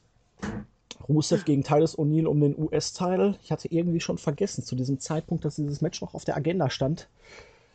Ich auch. Rusev beleidigte dann so ein bisschen Titus Kinder, die in der ersten Reihe waren. Titus hatte ja irgendwo mal einen Preis als Celebrity Dad des Jahres bekommen, ähm, wo ich mir dachte, wieso eigentlich ist der jetzt so berühmt, dass es keinen besseren Vater gibt in den prominenten Kreisen als Titus O'Neill? Was Meinst macht er denn? besser gewesen, einfach nur Dad des Jahres zu werden, ohne das Celebrity vorne weg. Ja, ich weiß es nicht. Ist er wirklich jetzt der berühmteste, beste Vater der Welt? Ich, ich weiß es nicht. Ich weiß auch nicht, wie man sowas messen will, nach welchen Parametern. Ob er irgendwelche Charity-Veranstaltungen besucht, ob er seinen Kindern viele Weihnachtsgeschenke gibt. Ich habe keine Ahnung, wie sowas gemessen wird. Whatever. Ich weiß es auch nicht. Auf jeden Fall hat er ihn dann als, hat Rusev Titus als Versager vor den Kindern bezeichnet und hier und da. Titus war dann ganz böse, Rusev hat ihn am Ende mit dem Accolade zur Aufgabe gebracht. Die ganze Story geht ja jetzt noch weiter, haben wir ja bei Raw gesehen. Weil Titus ist ja jetzt böse darüber, dass er ihn und seine Familie nicht respektiert und beleidigt. Ha. Ja. Was willst du dazu sagen? Das Match Anna war jetzt, heiß aus. Ja, so amerikanische Note so ein bisschen, aber gut, wer es tragen kann. Davon abgesehen, bis auf diese Hammer Doppel-Clothesline gleich zu Beginn außerhalb des Rings, war das ein Match, das da war. Ich weiß nicht, wie ich es anders beschreiben soll. Äh, Titus ist einmal aus dem Accolade, äh, oder besser, er ist nicht rausgekommen, er konnte die Ansetzung des Accolades noch verhindern. Aber auch dieses Match, äh, Seamus gegen äh, Cruz, war ungefähr genauso lang. Das hat mir doch ein Stück besser gefallen als diese Ansetzung hier. Es war für mich ein typisches Raw-Match eigentlich. Das äh, ja, ich weiß auch nicht, ob man es bewusst weggeschenkt hat, weil die drei Viertel der Crowd sowieso mit ihren Smartphones beschäftigt war und die Crunch-Time im NBA-Final sich angeguckt hat. Keine Ahnung. Aber das Match war nicht so doll. Es war der Auftakt jetzt für die, für die Serie. Interessant war nach dem Match, ich meine, wir haben Vatertag gehabt. Titus O'Neill ist äh, Vater des Jahres und wäre es da nicht, also Brian Alvarez hat das auch so süß gesagt, wäre es nicht naheliegend gewesen, vielleicht an so einem Tag Titus einmal diesen blöden Gürtel geben zu lassen, wäre doch vielleicht ganz nett gewesen. Nein. Nein die, die, WWE macht es genau anders und sagt, hier seht ihr das, das ist euer Vater, er ist ein Loser. da musste ich ja schon schmunzeln. Und Happy Father's Day und Rusev hat sich gefreut. Ist ja auch richtig, ja. so ist ja, er ein die, die, die Kinder wirken irgendwie zwischen apathisch und äh, desinteressiert, haben sich das irgendwie angeguckt. Ach ja. Die wussten naja. wahrscheinlich schon vorher, dass Danny nicht gewinnen wird. Offensichtlich, aber es, es, hat sie auch gar, nichts, gar nicht interessiert. Erst als sie dann begrüßt wurden von ihrem Vater, das haben sie stoisch über sich ergehen lassen. Dann als Rusev sie beleidigt hat, das hat sie auch nicht wirklich interessiert. Und dann nach dem Match, als Rusev sagte, euer Vater ist ein Loser, äh, dachte ich, jetzt geht einer gleich Popcorn holen, weil er Hunger kriegt oder so. Also interessiert waren die überhaupt nicht. Und das war doch so ein kleiner, kleines Highlight für mich, die Kinder, die so irgendwie gar nicht dabei waren. Waren wahrscheinlich unglücklich darüber, dass sie den Scheiß mitmachen mussten. Wo sie das doch eigentlich sein. lieber hätten irgendwie zu Hause das NBA-Spiel gesehen. Ja, das wäre es doch gewesen, wenn einer von den beiden sein Smartphone rausgeholt hätte und sagte, oh hier, Cleveland hat gewonnen. Ja. Nee, aber das Match war unter meinen Erwartungen und es hat auch wirklich gezeigt, dass Titus, man hätte ihm den Titel nicht geben dürfen, weil das wirkte einfach, der ist hölzern wie nix. Ja. Der, der hölzern wie ein Baum muss man eben warten, bis Moose kommt und solange hat Titus noch seine Daseinsberechtigung. Aber ja. oh, das ist jetzt aber auch wieder. Nee, nein. Ist ja richtig, du hast ja recht. Meinst du, man bringt dann einfach den nächsten Stereotypen rein? Der Moose ist im Ring stärker als Titus. Also ja, natürlich, aber gut, die sehen sich beide relativ ähnlich, da hast du wohl recht. Und aus Moose kannst du was machen. Also ich habe den zweimal bei Ring of Honor damals gesehen. Ich kannte ihn nicht und dachte, doch, also äh, von der Ausstrahl äh, Ausstrahlung her, wenn man es nicht total verbockt, und das ist ja, kann die WWE ja ganz gut, ist da zumindest ein gewisses Potenzial. Und er macht sich ja auch wrestlerisch bei Ring of Honor. Also er ist jetzt keine Charisma-Bombe, aber er hat ein bisschen mehr als Titus O'Neill. Wenn ich den in der Promo bei Raw da gesehen habe, da Backstage, oder war das sogar hier? Wenn man ihn in der Bank, ich weiß es nicht. Es war bei der Raw. Hat, der hat ja in einer monotonen Art und Weise da die, seine Phrasen runtergeleiert, wo ich mir dachte, Boah, meine Güte, hast du Unterricht bei Jerome Boateng genommen? Ja, ich sag dir das. Boateng ist ja noch Topmodel, also. Ja, ja, aber der ist auch eine unfassbare Charisma-Bombe, wenn der redet. Ach, ich, ach, ich weiß nicht. Ich finde Boateng schon ziemlich cool. Also, ich glaube, alle Mädels finden ihn auch äh, großartig und also mit seiner Brille, also der, der, der weiß schon, wie er sich da ja, optische Szene setzen muss. Natürlich. Und er redet, als hätte er die Euphorie gefressen. Ja, aber das macht ihn doch gerade so interessant. Diese mhm. Gleichgültigkeit. Ja. Ja. Ach ja, ähm, müssen sie halt mal jetzt ein bisschen, nee, ach ja, also nee, die Offensive, die weiß schon, was sie jetzt zu tun hat. Also das war ja mal gar nichts. Willst du etwa nicht zum Nachbarn haben? Das habe ich jetzt überhaupt nicht gesagt. habe ich kein Problem mit. Der scheint ein sehr friedlicher Nachbar zu sein, aber. Ja, und auf Med ist inzwischen auch genug da. Also, Ausstrahlung. Aber gut, er ist ja auch kein Wrestler, er soll Fußball spielen und das kann er. Ja, und High-Risk-Manöver geht da auch. Also. Äh, neuerdings, ja. ja. Sagen wir mal so, vor zwei Jahren ähm, wäre er mit dem Ball ins Tor gefallen. da hat er sich wirklich gemacht. Auf jeden Fall. Main Event Time. Oder erster Main Event Time. Rollins gegen Roman Reigns. 26 Minuten World Heavyweight Championship. Die ersten 10 bis 15 Minuten, es graute mir es fing langsam an. Roman Reigns dominierte das ganze Match, prügelte Rollins durch den Ring, außerhalb des Ringes. Und irgendwann kam der gute Seth dann zurück und es entwickelte sich ein ausgeglichenes und offenes Match. Und ich muss sagen, das hat mir dann richtig gut gefallen. Da haben die beiden dann wirklich gezeigt, sie kennen sich, sie haben eine relativ gute Chemie miteinander und sie können sich doch ganz gut ergänzen. Es gab wirklich ein paar schöne Spots. Der Pedigree aus dem Spear heraus hat zwar nicht ganz gesessen, sah aber trotzdem ganz schick aus. Rollins hatte wirklich viele gute Konter. Es gab einige spannende Nearfalls und es haben die Leute dann sogar gefressen und es war wirklich schön, dass er das Ding clean gewonnen hat. Die Leute waren außer sich, dass die Ambrose kamen, das können wir ja gleich noch drüber reden, aber so dieses Match, wenn man die ersten 10 bis 15 Minuten außen vor lässt, war richtig gut. Nur der Anfang, der hat mir so überhaupt nicht gefallen ja, kann man genauso äh, meine, meinen Kommentar daneben setzen, glaube ich. Das Match, also ich habe zuerst gedacht, Randy Orton steht im Ring, weil es so, so, so behäbig äh, losging. Und ich mag Matches mit Randy Orton eben genau deswegen überhaupt nicht. Ich brauche ihn nicht mehr. Aber irgendwie wirkt es tatsächlich so, als ob diese Art von Match auch zwischen Reigns und Rollins stattfand. Und es hatte wirklich seine Länge. Es gab dann zwar immer wieder diese Spots, der äh, Top Rope, Frog Splash, dann äh, Warum er das macht, weiß ich nicht. Äh, die Powerbomb on the Turnbuckle, genau die, wo er sich gegen äh, ja, den Kreuzbandriss und Meniskusschaden und den ganzen Krimskrams zugezogen hat.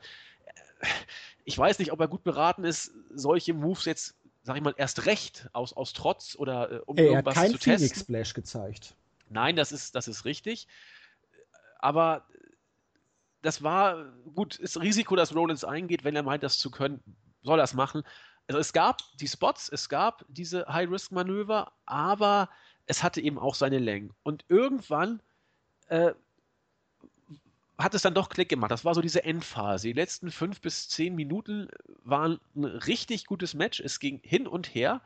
Die Crowd war drin, die, die äh, Nearfalls hast du angesprochen. Da haben die beiden ein richtig gutes, äh, nicht nur ein gutes Match erzählt, sondern haben es auch so erzählt, dass es äh, Klick in der Halle gemacht hat und sogar auch bei mir.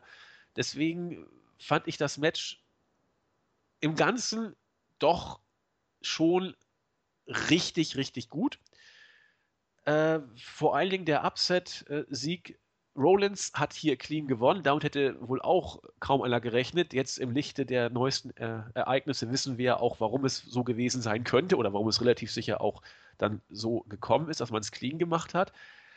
Was bei dem Match ein bisschen negativ auffiel, oder mir und das hat Melzer ähnlich gesehen, ähm, nicht nur der, der leicht verhaltene Beginn, sondern auch die Art und Weise, wie Rollins das Match geworkt hat. Es war bezeichnend. Rollins kommt nach siebenmonatiger Verletzungspause zurück. Reigns äh, hat die ganze Zeit durchgeworkt, sozusagen. Trotzdem war Rollins der, der das Match hier geführt hat. Das hat man, finde ich, immer wieder ganz, ganz deutlich gesehen. Er hat das auch wirklich richtig gut gemacht, aber stellenweise, das hat Melzer gesagt und ich finde, das trifft es sehr gut, wirkte Rollins ein Tick überambitioniert sogar. Also als ob er bewusst zeigen wollte, guck mal, ich bin jetzt wieder da, ich bin auch voll wieder da und ich bin auch der Star des Matches und nehme die Verantwortung wieder auf mich. Teilweise wirkte es vom, vom Timing her etwas überambitioniert. Es sind aber nur Details, die das Match im Großen und Ganzen nicht schlecht machen, äh, im Gegenteil. Aber äh, Rollins ist, glaube ich, schon wieder sehr, sehr weit. Er kann auch solche langen Matches gehen. Also eine knappe halbe Stunde ist ja nur auch kein Pappenstiel. Aber für die, für die klitzekleine Feinabstimmung muss er noch ein bisschen In-Ring-Praxis wieder kriegen. aber das Match war im Großen und Ganzen für mich schon knapp vier Sterne und äh, Rollins war der Mann des Matches, wobei ich aber auch sagen muss, dass Reigns, gerade was die Crunch-Time angeht, äh, auch dieses Big-Time-Feeling an guten Tagen äh, versprühen kann. Und hier hat das, finde ich, auch tatsächlich mit Rollins am Ende wieder geschafft.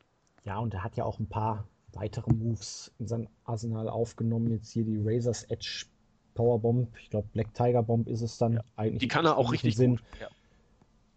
Das stimmt. Dieses, diese aufgepumpte Sit-Out Powerbomb, die finde ich immer ein bisschen lächerlich, weil er könnte ja einfach Rollins direkt runterdrücken mit den Schultern und dann einfach einen Pin einfahren. Das stimmt. Aber auch hier, ich bin absolut kein Fan vom Superman Punch, aber man muss sagen, sowohl beim Pay-Per-View als auch bei Raw, dieser eingekonterte Superman Punch, als Rollins angeflogen kam, der hat beides mal gesessen. Und das ja. muss man in dieser Situation dann auch erstmal so hinkriegen, dass man das Timing hat und ihn trifft. Also er hat sich schon ein wenig verbessert. Aber er steht ja jetzt natürlich auch mit Leuten im Ring, mit denen er wirklich lange zusammengearbeitet hat. Von daher muss es eigentlich auch einigermaßen passen. Und wenn die ersten Minuten besser gewesen, dann hätte das wirklich ein potenzielles Match des Jahres werden können. Aber da war halt wirklich so doch zu langatmig die ersten Minuten, sodass ich die Sache mit Styles und Reigns dann doch einen Ticken stärker fand, muss ich ehrlich ja. zugeben. Ich auch. Übrigens, das, apropos das... Roman Reigns, ne, ich habe mir gerade mal die SmackDown-Tapings angeguckt und die sind interessant. Ist er dabei? Nein. Okay. Aber Chris Jericho durfte im Main Event in einem Non-Title Singles Match Dean Ambrose nach einem Einroller besiegen, als Rollins Ambrose ein bisschen abgelenkt hat. Nee. Ja, das Erstens fängt ja gut an. Bringt man, Rollins, äh, bringt man Ambrose gegen Jericho nochmal. Jetzt verliert Ambrose sein erstes Match als Champion und uh, gruselig. Und ja, äh, Rusev hat beim Main Event gegen Zack Ryder verloren. Es geht voran. Weil Sigler Lana abgelenkt hat und Rusev dann auch abgelenkt war. Oh, ist das scheiße. Und gleichzeitig bei SmackDown buckt man weiterhin dann Rusev gegen Titus O'Neill. Ja, herzlichen Glückwunsch. Das wirkt doch konsequent. Das, das wird konsequent konfus. Man baut gnadenlos weiter das um, was man angedeutet hat. Ja gut, man hat Jericho bei Raw ja auch schon ein bisschen was sagen lassen. Und Rollins hat auch Ambrose und Jericho attackiert und die haben sich ein Dreier-Promo-Duell geliefert. Ja, die hat man sich doch, doch entschieden, Reigns rauszunehmen und Jericho einzubauen? Kann es haben. Also, wie gesagt, entweder die WWE geht, wie gesagt, volle Kanne nach vorne und zieht das mit Reigns durch und nutzt das irgendwie zu seinen Gunsten aus. Oder sie sagen, der mediale Druck ist so groß, wir schreiben Reigns jetzt raus. Vielleicht äh, hat man das ja jetzt wirklich krampfhaft so gebuckt, um sich bis nächste Woche Montag erstmal alle Möglichkeiten offen zu halten. Ja gut, wenn irgendjemand SmackDown guckt, dann wird er das registrieren. Es sind ja mittlerweile, wie viele Zuschauer hat SmackDown? Äh, derzeit unter zwei Millionen. Äh, ja, aber man kann es ja dann bei Raw mittels Einspieler von SmackDown bringen. Ja, okay, kann man machen. Ja, klingt aber gruselig, was du gerade erzählt hast. Also, Gott bewahre. Apropos Dean Ambrose, er kam ja dann, seine Musik wurde eingespielt und Rollins wartete die ganze Zeit, bis dann von hinten Dean Ambrose mit dem Koffer kam und Rollins als übergebraten hat. Er cashte dann ein, Dirty Deeds und er holte den Titel und feierte sehr ausgelassen mit den Fans. Man hat es ihm gegönnt, die Fans waren aus dem Häuschen und waren doppelt glücklich eigentlich weil Roman Reigns hatte Clean verloren und Dean Ambrose war am Ende auch noch Champion. So kann man natürlich einen Pay-Per-View fanfreundlich enden lassen. War schön inszeniert und die ganze Sache mit dem Hinterrücks attackieren, wenn man die ganze Shield-Vorgeschichte kennt ja. und die Ankündigung von Ambrose, das passte einfach, weil Ambrose hat ja dann auch gesagt, ich hätte jetzt auch gegen Roman Reigns eingecasht. Das passt einfach. Dean Ambrose macht einfach sein Dingen und die Darstellung bei Raw war ja auch ganz stark, über die jetzt bei SmackDown, da breiten wir mal den Mantel des Schweigens schon mal. ja, ich bin mir sicher, dass wir hier, wir machen ja immer unsere Victor-Abstimmung am Ende des Jahres, dass das der WWE-Moment des Jahres gewesen sein wird. Bin ich mir sicher, dass die Fans äh, und unsere Startseiten-User das so sehen. Es war aber auch wenn man, also es war, wenn man sich das Booking also long-term-mäßig anguckt im Jahr 2016, katastrophal inszeniert. Klar, es war ja auch so von Anfang an nicht geplant. Reigns hat sich ja selbst ins Abseits geschossen gewissermaßen. Aber für den Pay-per-View hat man es sehr gut aufgebaut. Äh, Ambrose hat das Leitermatch gewonnen.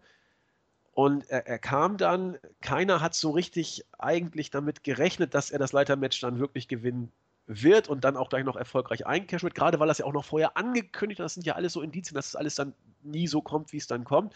Aber als dann der Dirty, Deed, äh, Dirty Deeds durchging und der Three Count auch durchging, äh, die Reaktionen der Halle waren ja bombastisch. Und insofern hat die WWE da wirklich äh, diesen Moment äh, für diesen Pay-per-View überragend aufgebaut. Ich bleibe dabei, äh, dass man gemerkt hat, dass man mit Ambrose andere Pläne eigentlich hatte. Äh, wir haben es ja auch im Vorfeld noch angesprochen, die Wettquoten haben sich ja relativ kurzfristig geändert. Eigentlich sollte ja Owens der haushohe Favorit sein.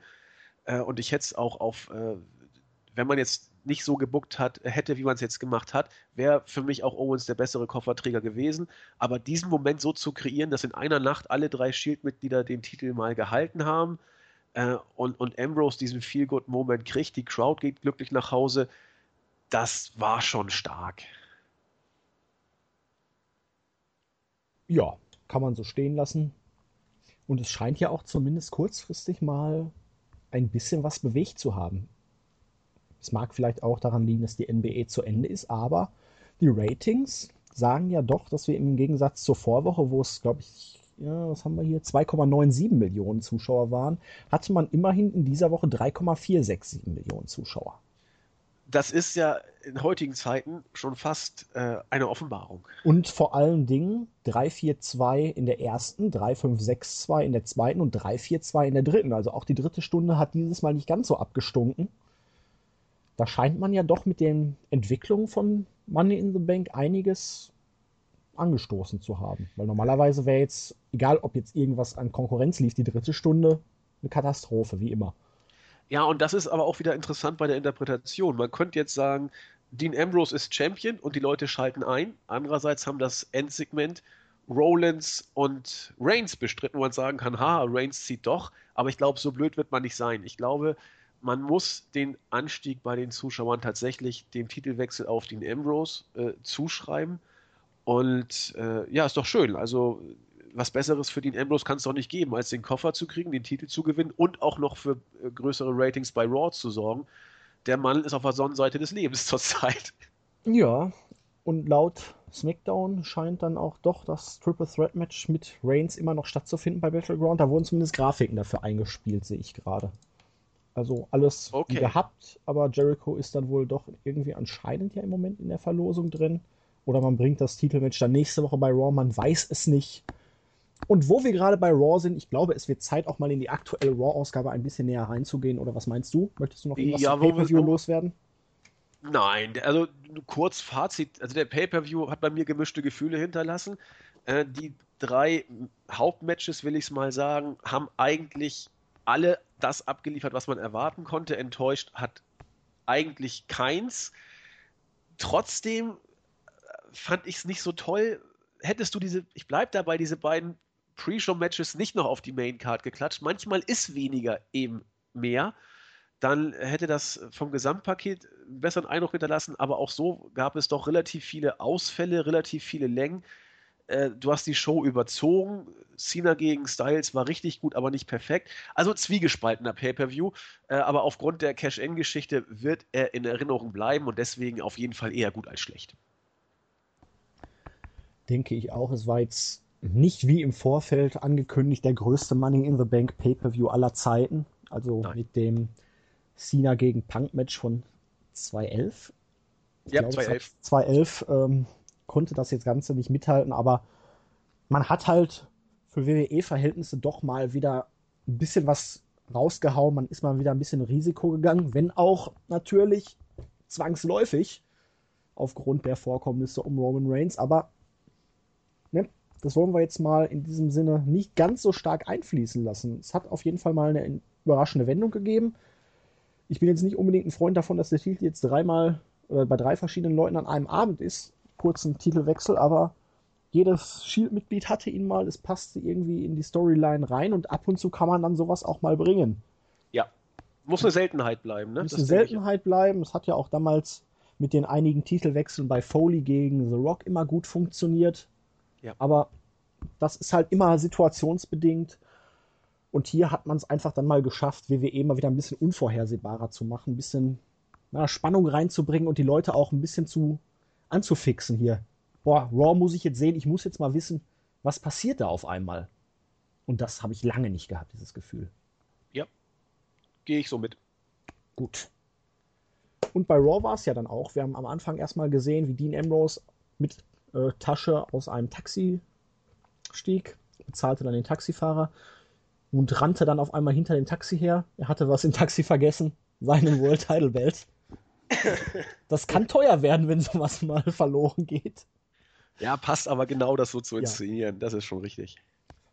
Und er kam dann auch rein und hat dann natürlich sich ein bisschen feiern lassen. Hatte dann auch gesagt, ja, war tolle Nacht, hab Spaß gehabt. Kann mich nicht mehr an alles erinnern, aber also ein paar Sachen dann doch. Ich habe zum Beispiel Rollins besiegt, das weiß ich noch. Ich habe den Koschra gegen ihn eingelöst. Und als kleine Lebensweisheit möchte ich mitgeben, wie es in den Wald hineinschallt, so schallt es auch wieder raus. Und genau. Man könnte es auch etwas anders ausdrücken und sagen, Payback is a bitch. Sehr gut.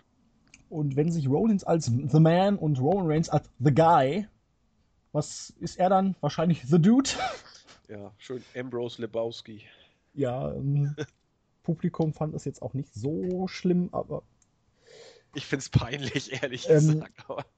Es, es, war ein bisschen Höflichkeitsapplaus. Es gab aber auch schon Sprüche, zum Beispiel von Chris Jericho in diesem Jahr, die deutlich peinlicher waren. Das stimmt. Aber ja, es wäre jetzt hier wirklich zwei Jahre harte Arbeit, die für ihn jetzt endlich in Erfüllung gegangen sind. Das hat sich gelohnt. Und dann kam Roman Reigns. Und er meinte ja hier, Buddy, du hast es verdient. Ja, congratulations. Und unter You Can't Wrestle Chance meinte er dann hier, ja, du bist ein Fighting Champion. Ich hole mir den Titel, aber wieder keine Sorge. Ambrose meinte hier, aber ich hätte auch gegen dich eingecasht. Das fand Reigns dann nicht so gut. Er meinte dann aber, boah, wie gut hat es sich denn angefühlt, hier ausgerechnet gegen Rollins einzucashen. Der kam dann auch nochmal raus und meinte, hier, du hast meinen Moment gestohlen. Sieben Monate habe ich mich darauf vorbereitet. Hab hier Roman Reigns besiegt und dann klaust du mir den Titel. Und Ambrose wieder so, ja, hab ich doch gesagt. Ich hab dir von vornherein gesagt, ich hole mir den Koffer, ich cash ihn ein und ich hole mir dann den Titel. Hat er recht gehabt. Das stimmt. Roman Reigns meinte zu Rollins, das fühlt sich ja natürlich auch nicht wirklich gut an. Und wenn du noch nie verloren hattest oder den Titel nie verloren hattest, wieso hast du ihn dann im Moment nicht über deine Schultern? Rollins meinte natürlich, weil ich betrogen wurde. Und ich möchte jetzt ein Titelmatch haben. Reigns fand das nicht so gut, aber Rollins hat gesagt, hier, klar, ich habe dich clean besiegt, du hast überhaupt keinen Anspruch auf den Titel. Wenn hier einer ein Titelmatch bekommt, dann bin es ich. Was auch wahr. Das stimmt. Irgendwann kam dann Shane O'Mac raus. Wird immer noch abgefeiert. Ich finde ihn mittlerweile noch nicht mal mehr dezent peinlich, sondern ziemlich peinlich.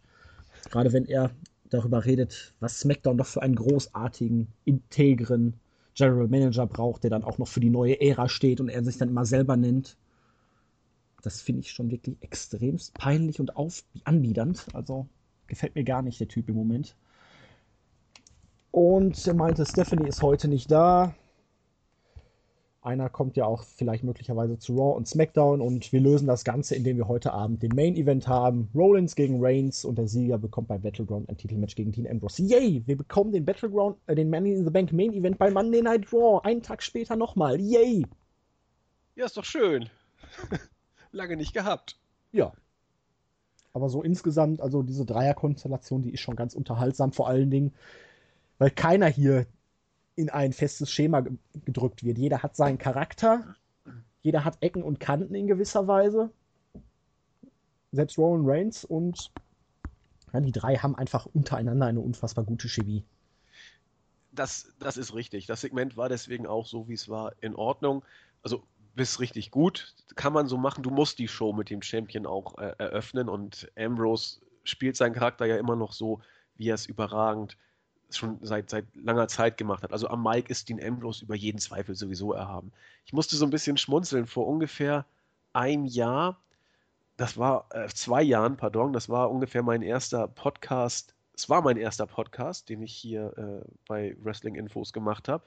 Das war ein Weep-In, ich glaube, es war der 33. Da haben wir uns kurz nach dem Split Gedanken gemacht über die Zukunft der drei Mitglieder. Damals. Wie es denn so laufen könnte. Und da haben wir tatsächlich damals schon vorausgesagt, man muss aufpassen bei Reigns, äh, man könnte ihn Richtung Top Babyface pushen. Äh, muss aber überlegen, ob man dann nicht das Ganze Richtung Cena 2 macht. Genauso ist es ja auch gekommen. Bei, bei Rollins hatten wir ein bisschen Angst, dass er vielleicht runterfallen könnte. Hat ja nun Gott sei Dank äh, ist nicht so gekommen. Und bei Ambrose waren wir uns sicher oder waren wir uns alle relativ einig, dass er auf jeden Fall über sein Charisma ein sehr guter Heal werden könnte. Aber man muss gucken, wie sich entwickelt. Nun ist er Face eigentlich immer gewesen seit dem äh, Turn von The Shield. Er war nie auf der, der Heel-Schiene unterwegs, was mich ein bisschen wundert. Aber jetzt rückblickend finde ich einfach nur klasse, dass alle drei Worker mehr oder weniger der Liga ihren Stempel aufgedrückt haben. Jeder war äh, Champion, Ambrose einmal, Rollins zweimal, Reigns dreimal, muss ich mal vorstellen. Und äh, sie, sie funktionieren. Sie, sie ziehen. Ambrose wurde gnadenlos verbuckt, ist trotzdem na gut, gnadenlos verbuckt kann man nicht sagen, aber er wurde unter seinen Möglichkeiten verbuckt. Rollins wurde gepusht und geschützt und Reigns wurde auch unglaublich gepusht und geschützt.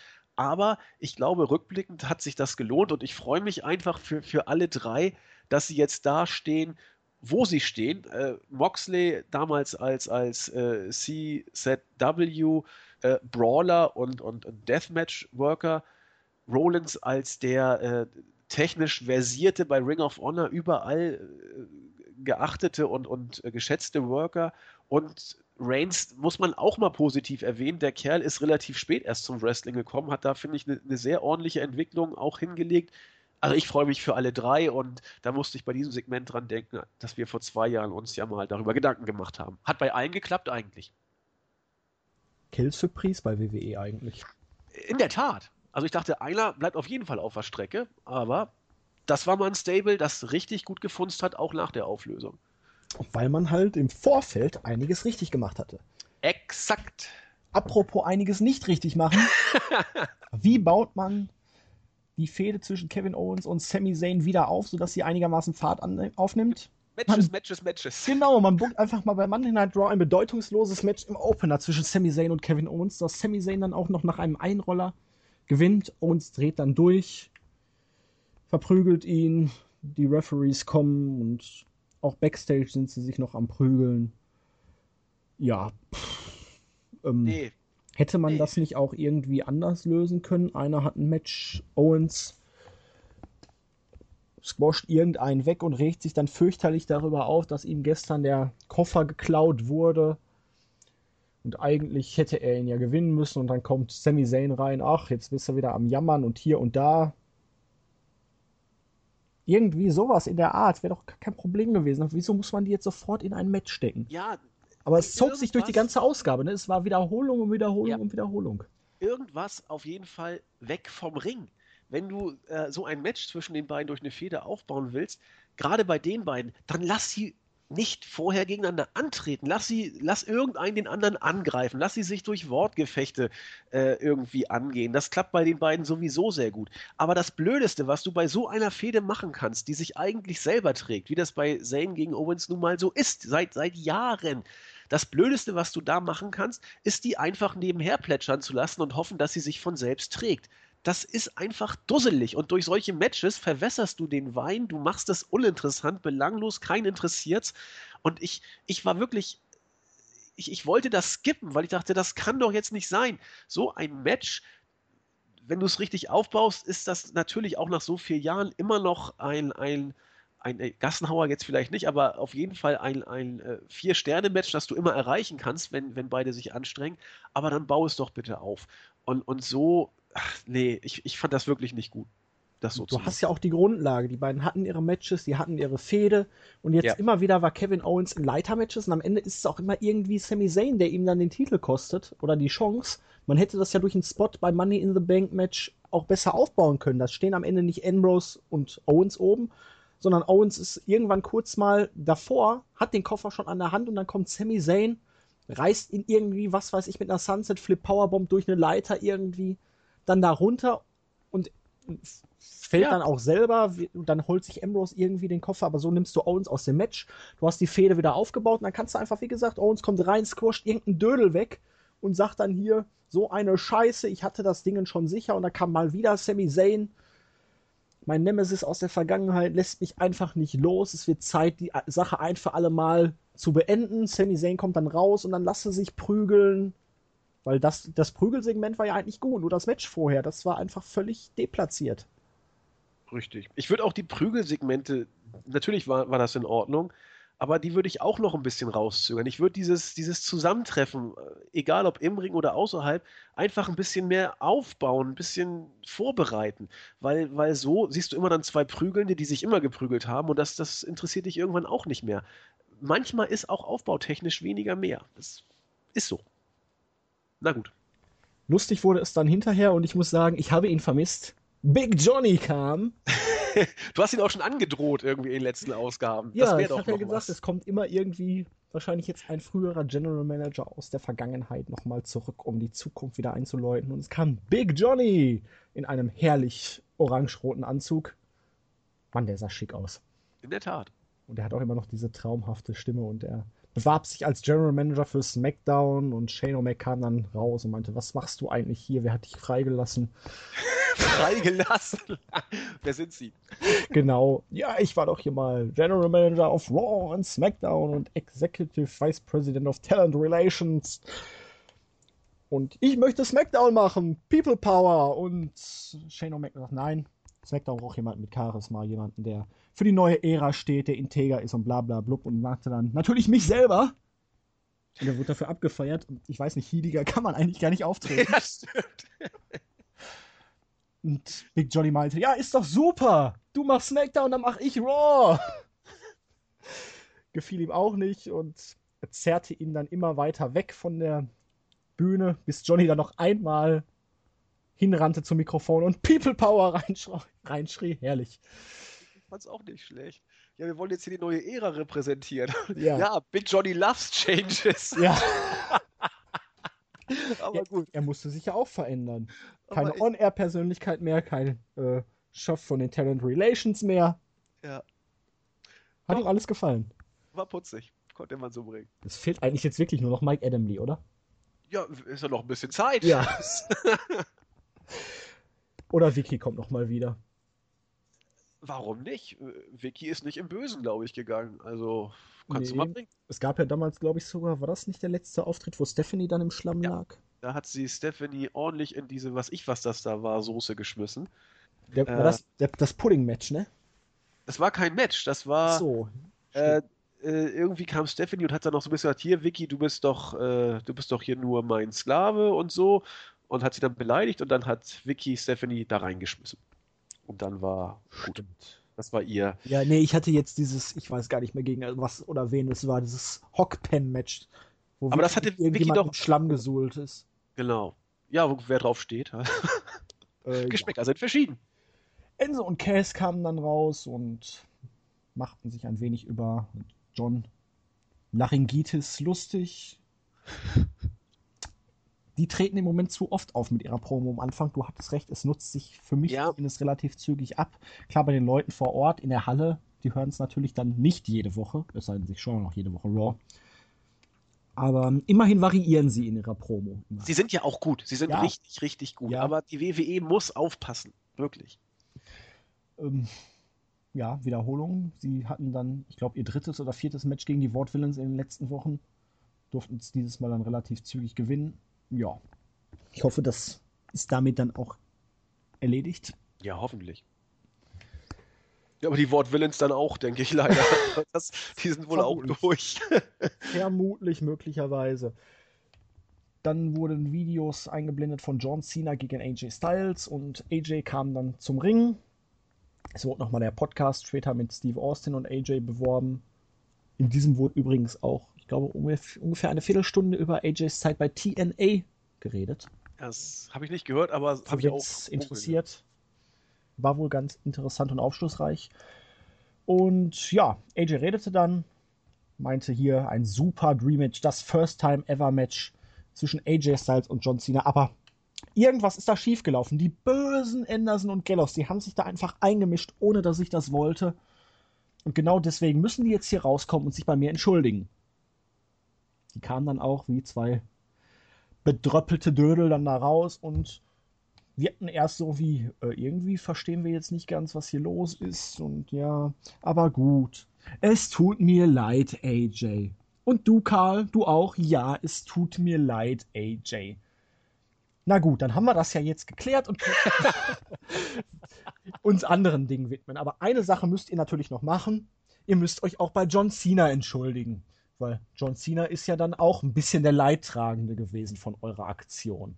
Mittelbar so ein bisschen. Ja. Na gut. Also John Cena, dann komm doch mal bitte raus. Cena kam dann auch raus. Und ja, John Cena, es tut uns leid, aber er kaufte das nicht ab. Er redete dann hier, das war doch von vornherein abgekartetes Spiel, dieses Schmierentheater, das ist doch lächerlich. Du wusstest ganz genau, du kannst uns nicht oder kannst mich nicht besiegen und deswegen haben die sich dann eingemischt. Nein, John, so war das ja alles gar nicht. Ich wusste ja gar nicht, dass sie eingreifen werden. Und hier und da und sowieso. Sina meinte nur, du bist einfach vielleicht gar nicht so gut, wie du dich selber machst, für was du dich hältst und vielleicht reicht es bei dir einfach gar nicht. Das fand Styles dann nicht so toll. Cena erklärt dann, dass er eine Niederlage sogar akzeptiert und den Sieg respektiert. Also das ist neu. So was Bescheuertes. Ähm, okay, und Siege sind ja auch der Schlüssel, um in der WWE erfolgreich zu sein. Nur mit Siegen kann man Champion sein. Andererseits ist man natürlich auch nur dann Champion, wenn man seine Siege ehrbar einfährt. Und sowas ist ja nicht vorgekommen.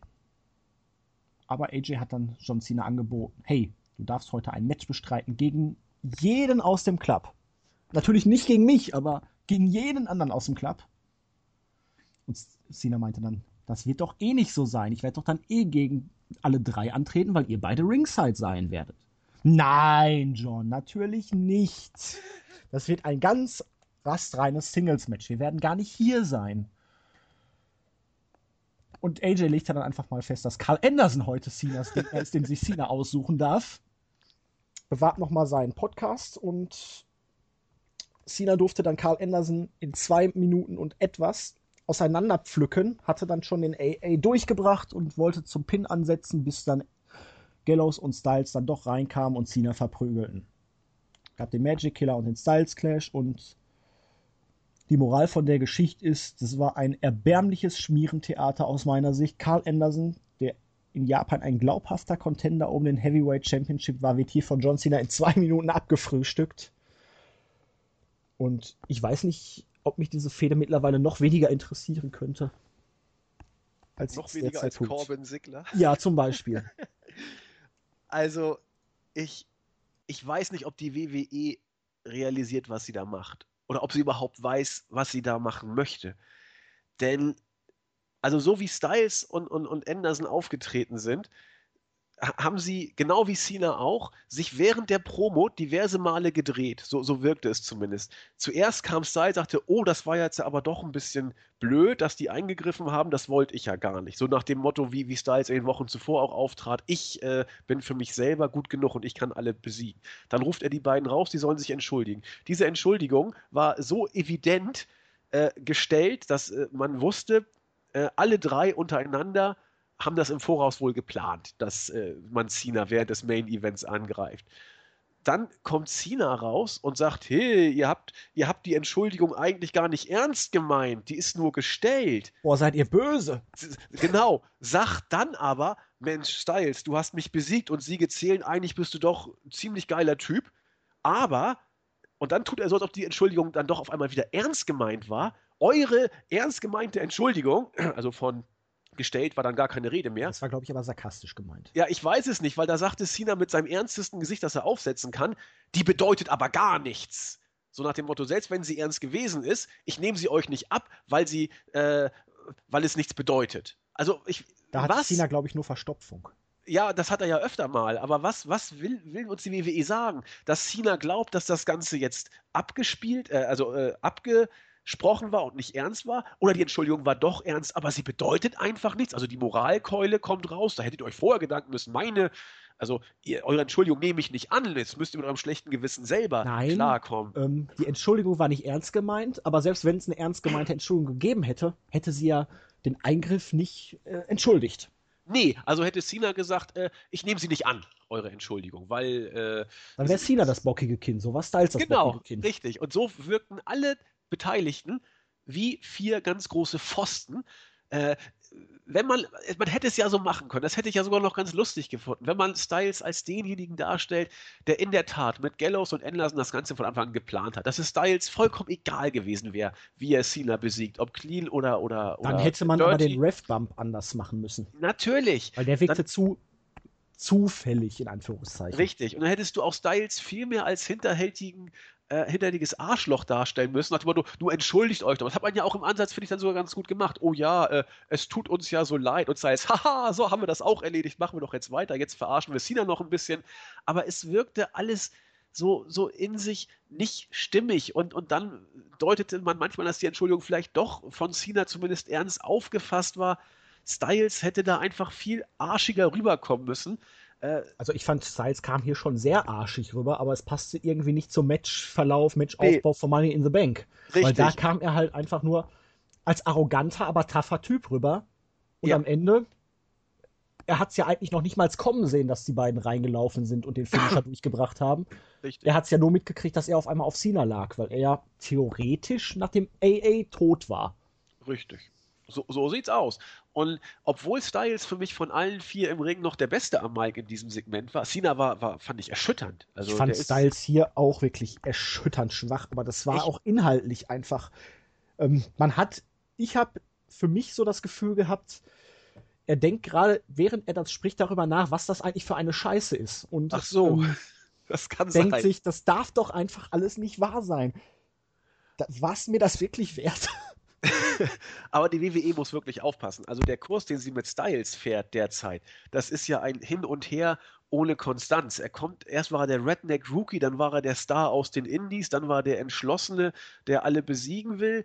Äh, jetzt hat er leichte Heel-Tendenzen, jetzt ist er so äh, Ric Flair, fies und hinterhältig wie zu seinen besten Zeiten in der WWF damals noch. Vielleicht kann man Aber- ja jetzt äh, Ric Ja? Flair wieder zurückbringen und dann nimmt man hier die TNA-Konstellation von früher wieder auf. Gott. Da war er ja schon mal Ric Flairs Protégé. ja, möglich, aber äh, unwahrscheinlich. Da hat er ja sogar die Haare blondiert gehabt. Ach, scheiße, stimmt. Das war noch Zeiten. Damals. Also, ein ganz gruseliges Segment. Äh, mach Styles gerne zum Heel, auch zum hinterhältigen, fiesen Heel, dem es scheißegal ist, wie er gewinnt, aber dann zieht es konsequent durch und hört auf, so einen Rumeierkurs mit ihm zu machen, weil das ist einfach nicht gut. Wenn man das mit Styles jetzt so weitermacht, als bösen Heel, der fies ist, kann man das gerne machen, das wäre auch gut. Aber ich bin irgendwie skeptisch, ob man das wirklich so durchzieht. ja, und dann auch die Tatsache, dass er dann auf einmal von jetzt auf gleich sagt, es ist mir völlig scheißegal, was das Publikum jetzt sagt, als sie dann irgendwie was geboot oder gechantet haben. Ja. Ja, Und die Sache, wie Anderson hier weggesquasht wurde von Cena. Gut, er ist ein Tag-Team-Wrestler bei WWE, aber zwei Minuten, also, boah, der soll jetzt glaubhaft eine Bedrohung darstellen? Ja, generell, äh, Gallows und Anderson wirken wie, wie zwei Geeks, also wie, wie zwei Begleitpfosten von Styles. Die waren auch am, am Mic nicht wirklich doll. Da durfte er auch nicht viel sagen, aber was sie gesagt haben, war auch nicht wirklich gut. Äh, das ist das coolste Tag-Team von New Japan gewesen und, und wirken jetzt hier wie, wie zwei Begleitpfosten. Also, nee, die beiden sehen derzeit nach wie vor nicht gut aus. Rollins war dann Backstage bei Jojo und wollte sich heute eigentlich erst zu. Sie wollte, dass er sich zu seinem Match gegen Roman Reigns äußert, aber Rollins wollte erst noch über Money in the Bank reden, wo er bewiesen hat, dass er der Beste ist.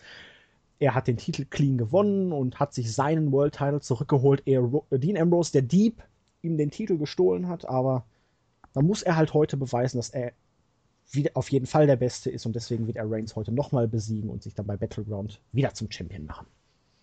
Ja, war ein ganz Ey. okayes Segment. Renee Young war dann mit Becky Lynch in einem anderen Bereich Backstage und Becky Lynch redete halt darüber, dass Natalia sie hintergangen hat und irgendwie haben sie alle bisher hintergangen, Paige, Charlotte, Natalia. Sie ist die einzige, die hier noch Integrität besitzt. Aber gut, sobald irgend, irgendjemand jetzt einmal in den Rücken fällt, dann weiß sie ganz genau, da gibt es keinen Weg zurück mehr. Die haben verschissen. Natalia kam dann dazu und hat Becky Lynch dann vor eine Tonne geschmissen. Ja, kann man Ja. so machen. Ja, Standard. Und Natalia schrie dann noch irgendwie was von wegen. Jetzt geht's mal nur um mich. Aber ohne Fifi-Frisur. Ohne Fifi-Frisur, ja. Aber trotzdem mit diesem komischen Ganzkörperkondom. Ja, das äh, wird leider nicht besser. Definitiv nein. Baron Corbin durfte dann mal wieder ran und ich glaube, der andere Gegner neben Dolph Ziggler, den er bisher hatte, war wirklich nur Zack Ryder, oder? Hat er nicht jetzt das zweite oder dritte Mal auch gegen Ryder rangemusst? Ja, ich glaube aber, du hast recht. Ich, ich überlege gerade, ob es noch einen anderen Gegner gab. Ich kann mich jetzt nicht entsinnen. Ja, weil ich glaube, zwischendurch als Squash-Gegner musste noch schon mal Ryder herhalten. Ja, das kann sein. Corbin machte dann in drei Minuten nach dem End of Days relativ kurzen Prozess. Was mir aber im Moment bei Ryder auffällt, er wird nicht mehr so ganz stark verjobbt, wie es noch vor seinem IC-Title-Gewinn der Fall war. Er darf zumindest immer seine zwei, drei Signatures zeigen. Den Broski-Boot, den Elbro-Drop, bevor er dann äh, abgefertigt wird. Ja, aber seine Reaktionen sind auch nicht mehr so doll. Nein. Also, Ja. es war, als, als er ver, verjobbt wurde, war es ja so eine Art äh, Trotzreaktion auch der Fans, egal wo er auftaucht, er wurde gnadenlos bejubelt. Das nutzt sich mittlerweile auch ab. Er hat noch seine Fans, aber der, der Hype sozusagen ist ja auch nicht mehr da bei Zack Ryder. Ja, WWE hat es in gewisser Weise nicht nur bei ihm halt auch geschafft, ne, ihn durch konsequentes Missbooking dann auch bei den Fans irgendwann Genau. Deutungslosigkeit zu verfrachten. Das ist das Dümmste, was du in der WWE in so Situation machen kannst, ihn ganz aus den Shows rauszuhalten. Dann wird er wie Sendo nur noch legendärer. Du musst ihn ihm bei den Shows ab und zu mal bringen und und klanglos verlieren Ja. lassen. Dann erledigt sich das von selbst. Die Riot Family kommt heute zurück. Das ist unspektakulär. Soweit, so gut, ja. Ne, jetzt einfach mal heute ankündigen, sie sind gleich wieder da. Ähm, Hat man im Vorfeld ordentlich ausgeschlachtet, das Ganze. ja, da hätte es vielleicht doch mal so ein bisschen mehr Impact gehabt, wenn sie einfach irgendwo aufgetaucht wären. Aber das hatten wir ja auch schon mal öfters. Das ist richtig. Paige war dann bei Renee Young und wollte eigentlich über ihr Titelmatch heute gegen Charlotte reden. Das hat sie sich ja durch zwei Siege gegen Charlotte verdient. Aber Renee Young guckte immer wieder woanders hin und Paige war ziemlich angepisst und wollte wissen, was los war. Und da hinten standen Charlotte und Dana Brooke, die ein bisschen getuschelt und irgendwie mit dem Smartphone gespielt haben. Paige meinte dann, dass sie sich immer nur wieder ins Rampenlicht drängen würden. Aber letzte Woche hat sie gezeigt, dass Charlotte sie, gegen sie nicht bestehen kann und heute wird sie auch gewinnen. Äh, Charlotte meinte, na, bla bla bla bla bla, das war alles Zufall. Dana Brooke ist schuld. Dana meinte natürlich, ja, das war auch meine Schuld. Es tut mir leid. Es wurde nochmal ein bisschen Bezug auf PCB, Team PCB genommen. Dieses komische, wer war es denn eigentlich? Paige, Becky und Charlotte, die da Exakt. letztes Jahr von Stephanie McMahon zusammengewürfelt wurden. Paige erwähnte noch, dass es weiterhin ihr Haus hier sei und der Titel würde ihr wunderbar stehen um die Hüften. Kann ich nicht widersprechen. Nö, Wer schon. Und sie meinte dann halt noch, Dana, was bist du eigentlich? Was stellst du eigentlich da? was sollst du sein? Charlotte meinte, mein Protégé. Und das war's dann. Wollen wir das Match auch gleich wegmachen? Ja, Charlotte, Paige. Paige hatte weite Phasen des Matches dominiert, hatte auch den Rampage sogar durchgebracht. Und ja, da hat man dann mal wieder gesehen, dass Dana halt einfach noch unfassbar grün ist. Da hat sie es aber auch nicht leicht gehabt. Nein, Das- das- aber das- komm, sie sollte den Fuß aufs Ringseil legen. Der Fuß fiel dann aber wieder runter. Sie versuchte es nochmal. Der Fuß fiel wieder runter und dann hielt sie den Fuß einfach auf dem Seil fest, bis der Referee es gesehen hat. Also eigentlich hat sie ihn sogar unter dem Seil gehalten, Ja. weil, weil sie ihn ja nicht raufgekriegt hat. Sie tat mir so leid, die Kleine, weil sie so einen blöden Winkel hatte. Der Fuß lag auch noch dumm. Da musst du scheiße aussehen einfach. Sie Und- hat es ja versucht, aber es gelang irgendwie nicht. Paige war dann so verwirrt, dass am Ende dann Charlotte die Natural Selection für den Pin durchbrachte. Wäre das nicht aber eigentlich ein Grund für einen Disqualifikationssieg äh, für Paige gewesen? Kann man, kann man das Outside Interference wohl werten? Wohl Hätte ihr den Titel auch nicht gebracht, aber Ah, das war großartig. Eigentlich war wohl der Plan, dass äh, Dana da den Fuß aufs Seil setzt und der Referee das nicht mitkriegt. Dann hätte man das hier auch noch so. nee, äh, ich denke werten mal, sie können. sollte den Referee dann darauf aufmerksam machen. Hier, sie legt den Fuß aufs Seil und sagt dann, Ref, Ref, Ref, guck mal hier, guck mal hier. So wäre es auch richtig gewesen, aber so wie es gelaufen ist, war es in der Tat äh, eher eine DQ für, für Page, ein DQ-Sieg. Es Aber- war halt unfreiwillig komisch mal wieder, ne? Ja, und typisch deswegen WWE. Dana Brooke äh, workt sich immer mehr in mein Herz, so wie sie das gerade macht. Ich finde sie unglaublich klasse mit ihrer charmanten Unbeholfenheit und ihrem äh, überengagierten Enthusiasmus. Sie kann nichts dafür, dass sie noch nicht so weit ist. Sie kann nichts dafür, dass sie hochgeholt wurde. Sie macht das im Rahmen ihrer Möglichkeiten. Ich finde sie einfach sympathisch und äh, äh, unfreiwillig komisch.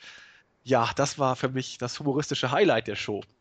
Ähm, die Heels attackierten Page dann noch, bis auf einmal Sasha Banks kam. Deutlich machte hier Gürtel, Hüfte, ne? Ich bald. Machte den Save und wollte dann auch, wurde dann auch attackiert und Page rettete sie dann auch und dann wurde es ein bisschen merkwürdig, weil Page riss dann ihren Arm in die Höhe, anstatt sich jetzt darüber aufzuregen, dass ihr praktisch der Titel geklaut wurde und dass sie jetzt vielleicht möglicherweise noch eine Titelchance haben möchte, freute sie sich dann einfach mit Sascha, dass die jetzt da ist und Ansprüche auf den Titel anmeldet. Ja, Paige ist äh, quasi nur noch Beiwerk, so muss Ja. man das interpretieren. Sie findet das auch ganz gut offensichtlich. Sie ist jetzt wohl Saschas Protégé, Ja, sie stand im offenbar. Ring und freute sich ganz doll. Ja, Sascha ist over ohne Ende. Äh, war, war klasse. Auch der, der Auftritt, das, das hatte leichtes Big-Time-Feeling, finde ich, wie sie es gemacht hat. Auch wie Dana dann als Protégé losgelaufen ist. Ja, und erstmal Wumms. Ein Schlag hat gereicht und sie war äh, außer Hulk Kontrolle. aber super. Äh, nee, also Sascha hat man, finde ich, sehr gut zurückgebracht. Mal gucken, wie man sie jetzt inszeniert. SummerSlam oder Payback, mal sehen. Aber sie ist da. Battleground. Äh, Entschuldigung, SummerSlam oder Battleground. Vielleicht Sie ist da. auch mal eine Tag-Team-Fehde. Ja, es, es kannst du vielleicht sogar haben. Halte ich sogar für wahrscheinlich. Ich hasse diese random Tag Team Matches zwischen den Mädels, weil die selten gut sind. Äh, ja, lassen wir mal, lassen wir uns mal überraschen. Genau. Weil bei SmackDown hat man zumindest auch diese Beziehung ein wenig fortgeführt, weil da war auch dann wieder hier Paige, die am Ende den Save gemacht hat. Also Ja, spricht vieles dafür dann, ja. die verstehen sich. Wird wohl, wohl Tag Team ist nicht unwahrscheinlich, ja. Schauen wir mal. Weil eigentlich darfst du das erste Match zwischen Charlotte und Sasha Banks im Main Roster, das Singles-Match, nicht bei Battleground verbraten, wenn du den SummerSlam direkt vor der Tür hast. Dafür hast du einfach jetzt zu lange gewartet. Dann hättest Das du es auch direkt nach WrestleMania machen können. Voll, vollkommen richtig. Vollkommen richtig. Roman Reigns dann bei Jojo. Er ist the guy. Ja, interessant, wenn du, wenn du weißt, was da jetzt suspendierungsmäßig vorgefallen ist, wie, wie konsequent man doch diese Show noch mit ihm durchgezogen hat. Ne? Auch seine Interviews, also, ah, naja, Beachtlich, ne? Beachtlich. In der Tat. Die Wyatt Family kam dann zurück. Das Publikum, ich schätze mal, da wird irgendwo eine Grafik eingeblendet. Jetzt geht das Licht aus, bitte macht alle eure Smartphones an. Aber Reaktionen waren Bombe. Ja, natürlich. Und Welcome Back Chance, ne? We Ja. missed you. Ja. Und er freute sich dann auch. Ah, ihr habt mich alle vermisst. Natürlich habt ihr mich alle vermisst. Wir wurden Absolutes Babyface, ja. Wir wurden eingesperrt, aber man hat uns nicht vergessen. Man hat nicht vergessen, wofür wir stehen. Wir Ja, nur Luke Harper hat man vergessen. Der ist ja noch verletzt. Er hat ne? sich wahrscheinlich verlaufen auf dem. War so dunkel. Auf einmal kam dann die Stimme von Big E und The New Day haben die Promo der Wyatts unterbrochen. Brother Bray, ne? Hast es schon angesprochen. Ich habe mich totgelacht, Brother Bray. Also wenn du die mal jetzt irgendwie killen willst, dann mit sowas. Der Gruselgraf kommt zurück und was macht Key und Konsort? Oh, Brother Bray, du musst dich entspannen. Ja, geil. Also jetzt habe ich Angst vor den Wyatts. Also, das, ob, ob New Day die richtigen Feengegner sind, ich bin mir nicht Ja. ganz sicher. Sie sprachen dann auch, dass die Wyatts ein neues Level der Negativität erreicht haben. Bray lachte dann ein wenig, meinte hier, wisst ihr eigentlich, wen ihr vor euch habt? Ihr habt die Rückkehr der Wyatts unterbrochen und wie war dann der Spruch nochmal? New Day? New Day Falls. New Day Falls, New Day Falls und er gab ihnen noch den obligatorischen Rat mit Run. Rennt besser weg. Ich bin gespannt. Also ich, ich weiß nicht. bin skeptisch, aber dennoch, also das Segment war jetzt an sich nicht schlecht, ne? Aber es war halt irgendwie ein bisschen auch wieder unfreiwillig komisch und es wirkt ein bisschen so, dass es nicht ganz passt zwischen diesen beiden Teams. Nee, und eigentlich musst du, also wenn du die Wyatt halbwegs äh, ernst nehmbar darstellen willst, musst du die New Day einfach plätten lassen. Und zwar richtig plätten lassen, weil sonst werden die doch nur von denen verarscht. naja, Ich weiß gerade nicht, wie lange New Day jetzt Champions sind. die brauchen noch, glaube ich, 30 Tage bis zur Rekordregentschaft. Passt das noch bis Battleground? Ja, das müsste, glaube ich, ich gucke nochmal nach, aber ich glaube, es müsste reichen bis Weil Battleground. Dann sollte das ja eigentlich ne, reichen, dass man sie bei Battleground dann, Entthronen könnte, ja. ja, Klar. ja, Und New Days Zeit äh, ist auch ein bisschen zenitmäßig überschritten. Also als New Day Falls kam, da haben auch genug mitgeschrien. Also es war jetzt nicht viele, aber einige schon.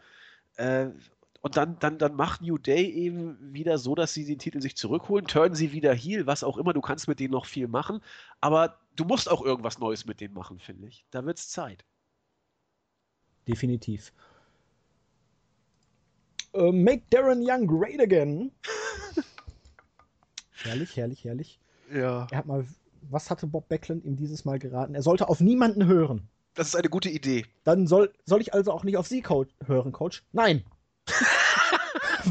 Warum denn nicht? Du sollst auf niemanden hören. Ach so, okay.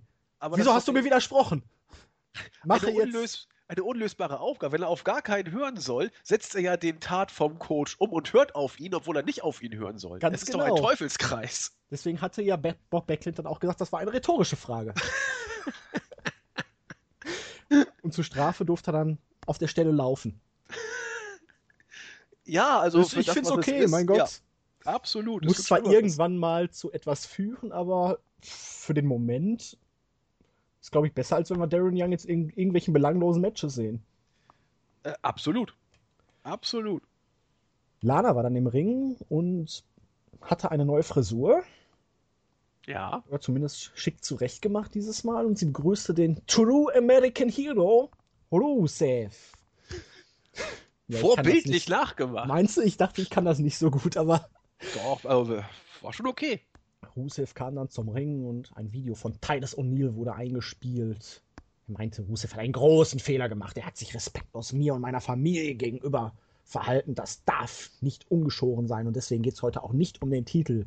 Eigentlich geht es auch gar nicht um das Match.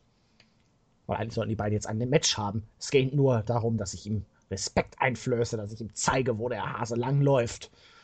Und dementsprechend brawlten die beiden sich dann auch zufällig auch genau an dem Ort, wo gestern, also am Sonntag, äh, Heides seine Kinder standen.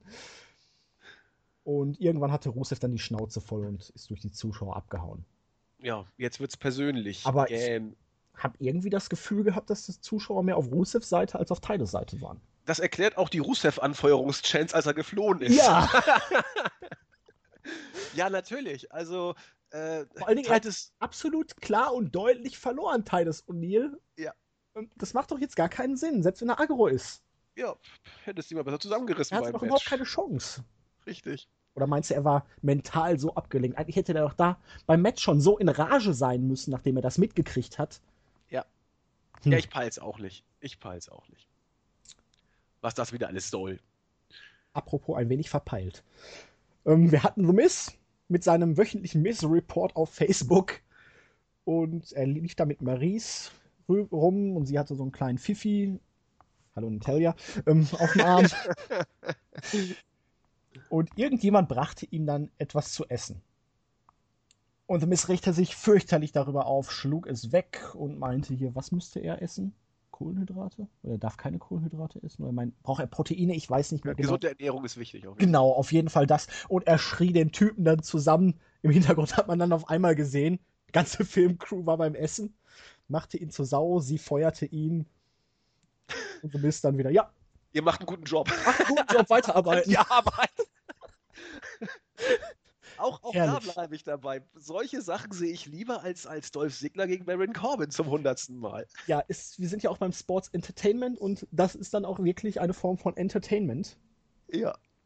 Es ist natürlich Schrott, aber Ja, aber es ist für mich deutlich besserer Humor, als wenn man jetzt hier irgendwie Tyler Breeze und Fandango zeigt, die vergessen haben, dass sie in der Sonne eingeschlafen sind oder so. Ja. Nee, das ist doof. Auch die Sache jetzt, die im Büro von Shane McMahon war, war Chris Jericho da und wie kannst du es wagen, hier heute ein Number One Contenders Match anzusetzen? ich habe Dean Ambrose letzte Woche bei SmackDown besiegt. Ja, und du hattest da deine Chance, ihn zu besiegen und da und da. Du hast dreimal versagt, meinte Shane. Ich möchte jetzt Stephanie sprechen. Stephanie ist aber nicht da. Wie kannst du ihn überhaupt, wie kann man es nur wagen, dass Dean Ambrose überhaupt zum Champion gemacht wird oder überhaupt Champion werden kann? Und jetzt dann auch noch ihm dieses Number One Contenders Match anzusetzen. Diese Entscheidung, die kann nur von einem Idioten sein. Von einem stupid Idiot. Gewagte Aussage eigentlich. ja. Shane meinte dann, wenn du mich noch einmal so bezeichnest, dann wird dir noch Schlimmes widerfahren, Chris Jericho. Der dann meinte, ja, hoffentlich werde ich in die Show gedraftet, wo du nicht bist. Dann wird es endlich wieder besser für mich laufen. Shane zog ihm den Zahn, meinte dann, ja, aber ich habe ja vor, General Manager von beiden Shows zu werden. Das wäre dann wahrscheinlich nicht so gut für dich, Chris. Da solltest du dich vielleicht ein bisschen besser mit mir stellen. Er ging dann sagte, hier, Chris, darfst mein Büro ruhig weiterhin nutzen. Und Jericho stand dann noch da und wirkte etwas irritiert nachdenklich, aber ich mag seine aktuelle Darstellung. Ja, Jericho gefällt mir richtig gut zurzeit, finde ich hat, auch. Seit der Fehde mit Styles hat er doch wieder deutlich zugelegt. Ja, Zumindest also nicht nur Gewicht, sondern auch äh, charakterlich in der Tat. Wobei sein, so, so, sein Hals wird immer größer, finde ich. Also irgendwie äh, ist ja, der dicken Hals, ey, da ja. an. Nee, aber äh, mir hat schon seine Money in the Bank Promo extrem gut gefallen, haben wir ja schon vorhin drüber gesprochen. Das hier war jetzt auch in Ordnung. Also Jericho als kleines trotziges Kind äh, kommt gut. Also doch, also doch, doch, Daumen hoch eher für Jericho.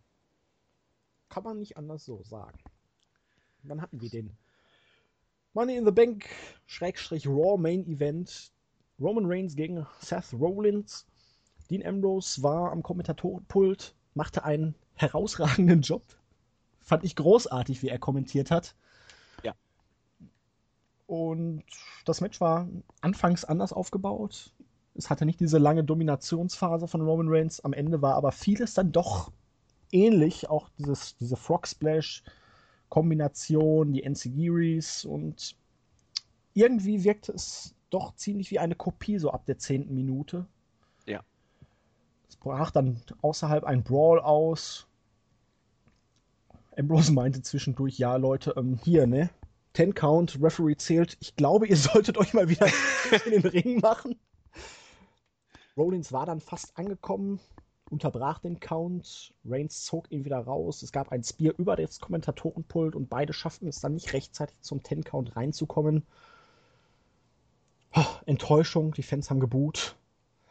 Shane McMahon kam raus und Dean Ambrose schnappte sich an Mike und sagte: Hier, Shane, halt mal den Rand, ich habe eine gute Idee. Ich feize einfach beide. Ich kämpfe einfach gegen beide bei Battleground, ist mir scheißegal.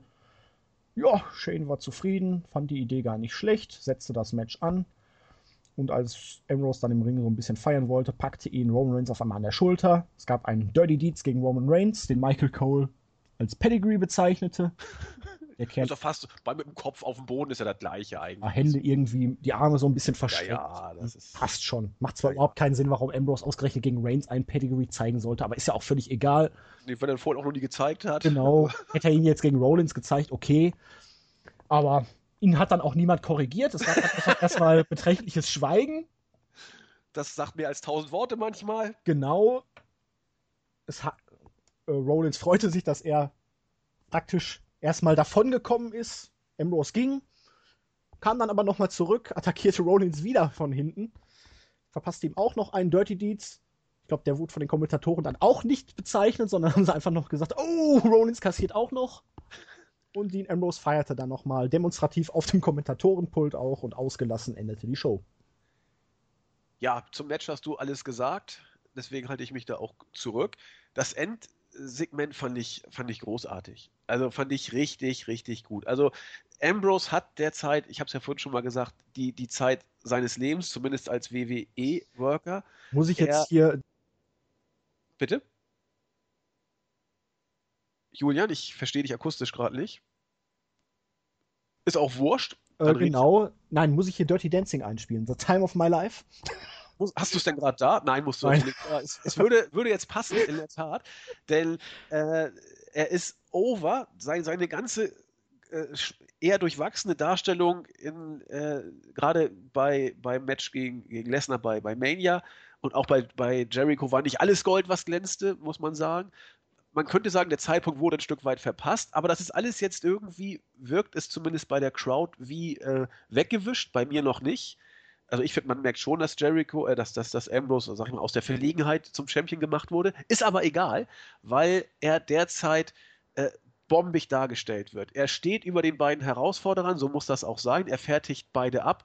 Äh, man lässt seine rhetorischen Fähigkeiten zur Geltung kommen. Du hast es ja schon gesagt, er hat das Match äh, co-kommentiert und das mit, also seine Stimme ist ja schon überragend. Wie, wie er sie betont, wie er, wie er auf das Match eingeht, seine trockenen Kommentare, seine Mimik in den äh, Segmenten.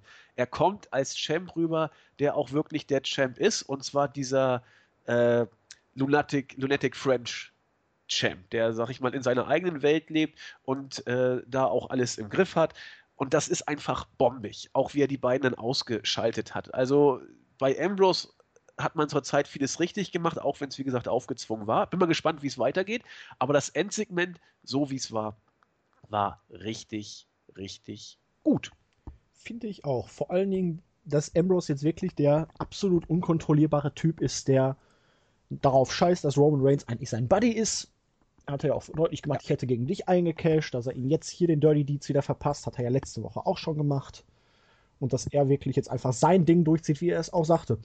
Jeder muss seine Sachen auf seinem Weg machen. Jeder muss rausfinden, was für ihn selber den Erfolg bringt. Richtig. Und er macht es halt genauso, wie er es immer gemacht hat. Er ist halt Dean Ambrose und so muss es sein. Genau. Und du siehst ja, wenn du so einen Charakter stark darstellst, dann funktioniert es auch. Dann funktioniert es. Also, das war Raw. Deine Meinung zu Raw? Ja, also zuerst nicht gut, aber jetzt, wo wir drüber gesprochen haben, äh, fand ich es eigentlich doch teilweise gar nicht verkehrt. Also das, das Main-Event, klar, hast du einen Tag vorher schon gehabt, äh, aber sie haben eben tatsächlich versucht, zumindest zu Anfang noch ein bisschen Variation reinzubringen. Mit den Ambrose-Darstellungen bin ich richtig zufrieden. Äh, es gab einige humoristische Szenen, die so nicht gewollt waren. Also Brother Bray, ob gut ist mit New Day gegen die Wyatts, muss man mal sehen. Aber ich lag trotzdem, ich lag am Boden, als ich Big E gehört habe. Ich dachte auch schon super, das ganze Comeback der Wyatts ist jetzt eigentlich schon gekillt, weil so die beiden zum Horse, äh, die drei zum Horse zu machen, das äh, ja gut ist eine Sache. Ähm, Dana hat ein humoristisches Highlight gesetzt, äh, Miss und Darren Young. Aber es war, wie gesagt, es war nicht so, dass es die Show bestimmt hätte. Es war so, wie es sein musste, an, an, an bestimmten äh, Zeiten oder zu bestimmten Zeiten auch nur kurz reingebracht. Ansonsten war die Show in Ordnung und jetzt rückblickend würde ich sogar fast sagen, ja, doch eher, eher doch besser als total schlecht. Also, was ich so, sechs Punkte kann man dem, finde ich, schon geben. Von zehn. Ich denke, man muss hier ein bisschen differenzieren. Wenn man die Show jetzt nur als solche für sich betrachtet, war sie nicht so schlecht. Wenn man sich jetzt aber mal das Booking so ein bisschen vor Augen führt, ist es abseits des Main Events für mich ziemlich katastrophal gewesen. Die Damen, ich weiß nicht, fand ich jetzt ein bisschen komisch. Diese Sache mit AJ und Cena, also, boah, war das mies. Ja, du hast recht. Titus gegen Rusev, die Sache, wie man Owens gegen Zane wieder aufgebaut hat. Äh, nee, weiß Ach, ich nicht. Die Verjobbung von Anderson. Enzo und Cass gegen die Ward Villains als Wiederholung. Gut, Big Johnny fand ich klasse. Big Johnny war klasse. Ich mag Big Johnny. Ja, war gut. Ja, das war nee, das mal so, halt mal so. so. Ja. Ja, ja. Sie war beim Schauen selber war sie noch verhältnismäßig kurzweilig, aber wenn man das Ganze so ein bisschen im Kontext wieder betrachtet und sieht, dann muss man da halt schon sagen, äh. Was mir noch persönlich aufgefallen ist, man hat ja dieses WWE in China, da dieses Video gezeigt. Ja. Und wer war da ganz fett zu sehen? Die Nase. Natürlich. Bei Raw ist aber nicht. Nee, und es gibt ja bei Raw immer noch absolut gar keine Erklärung dafür, warum er nicht da ist. Gleichzeitig zeigt man ihn aber, wie er da jetzt weiterhin als Repräsentant in China auftritt. Also heißt das ja, dass Triple H auf jeden Fall fit ist, auch für das WWE Universe. Aber warum er jetzt als COO, nur weil er den Titel verloren hat, auf einmal kein Teil der Show mehr ist und jetzt seinen Part in der Authority nicht mehr annimmt, das hat man immer noch in keinster Weise erwähnt. Noch nicht mal irgendwie einen kurzen Spruch, dass Vince gesagt hat, nee, jetzt komm, lass Shane und Steph das Ganze mal worken, bleib du erstmal weg. Du hast ja nichts mehr zu suchen. Als COO hast du andere Aufgaben. Vollkommen richtig. Das wirkt Hängt- komisch. Hängt in der Luft, ja. Gefällt mir nicht. Richtig. Nee, aber ich glaube, wir werden auch so schnell keine Erklärung dafür Nein, haben. der wird irgendwann wieder auftauchen und dann ist gut. Das denke ich auch. Zum, zum, zum Draft oder so wird er wieder auftauchen und dann wird er irgendwas sagen. Vielleicht zum Ja. Slam, schauen wir mal. Wir werden es erleben. Gut. Hast Haben du das geschafft. vorbereitet? Zwei, zwei Stunden haben wir jetzt äh, tatsächlich geredet. Ja. Ja, ich wollte äh, erstmal, äh, habe ich es gerade wieder hier liegen, die guten Redensarten. Äh, jemanden die Daumen drücken. Was das bedeutet, weiß ja jeder. Aber warum man das macht, äh, kommt tatsächlich aus der altgermanischen äh, Mythenlandschaft.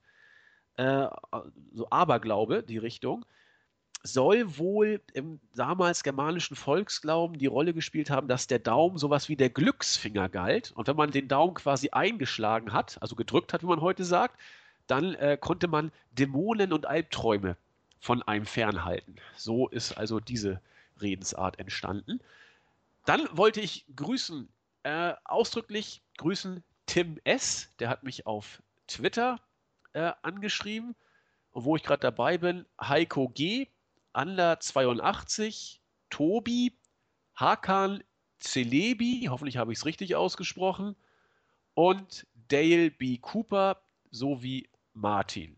Die sind quasi äh, von der Twitter-Gang zu grüßen. Äh, von der Startseite i. der sich immer regelmäßig als erster für die Podcasts bedankt und den User absolut großartig. Zack the Silent hat, hat sich auch einen Gruß verdient, allein schon wegen des Spitznamens. Und Dembo, der uns immer auf dem Weg zur Arbeit hört. Das waren meine Grüße an euch. Und natürlich, äh, ihr werdet das nächste Mal alle namentlich erwähnen, unsere treuen Hörer aus dem Forum, die immer gefragt haben, wann kommt die Preview, wann kommt die Review, wann kommt die Raw Review. Jetzt haben wir alles auf eine Karte geklatscht. Preview wäre ein bisschen lächerlich gewesen, deswegen haben wir sie rausgelassen. Aber mit über zwei Stunden haben wir jetzt versucht, alles einigermaßen zusammenzufassen. Und exklusiv konnten wir ja quasi die Events im Lichte der neuen Ereignisse noch spiegeln. Also so Wahnsinn. Etwas Positives noch abzugewinnen, auf jeden Fall. Ja, ich habe auch noch ein paar Leute, die ich grüßen möchte. Den A. Kevin O., auch wenn ich ihn seit Ewigkeiten nicht mehr gesehen oder gesprochen habe, aber er ist gerade zufällig bei Skype online gekommen. Ach, bei Skype, ja, das ist doch gut. Schreibe ich mal. an. ähm, den Kühlschrank kaputt, unseren neuesten User im Forum. Überragend. Überragend, definitiv. Dann grüße ich einfach nochmal den Fabi und die Kerstin, den 328, das nackte Zerhackte. Weil den Namen finde ich auch immer noch großartig, nacktes Zerhacktes. Ist überragend.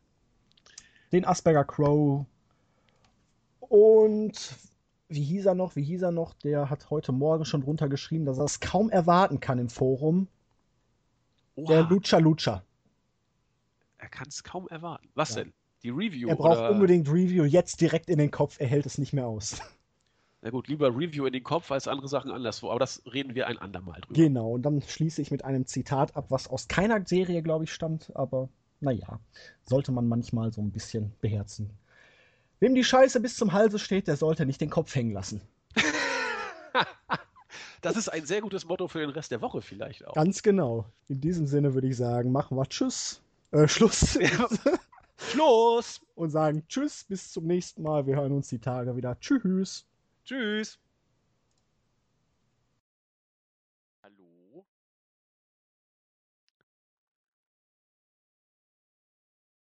Halli, hallo? Na, das fängt ja gut an.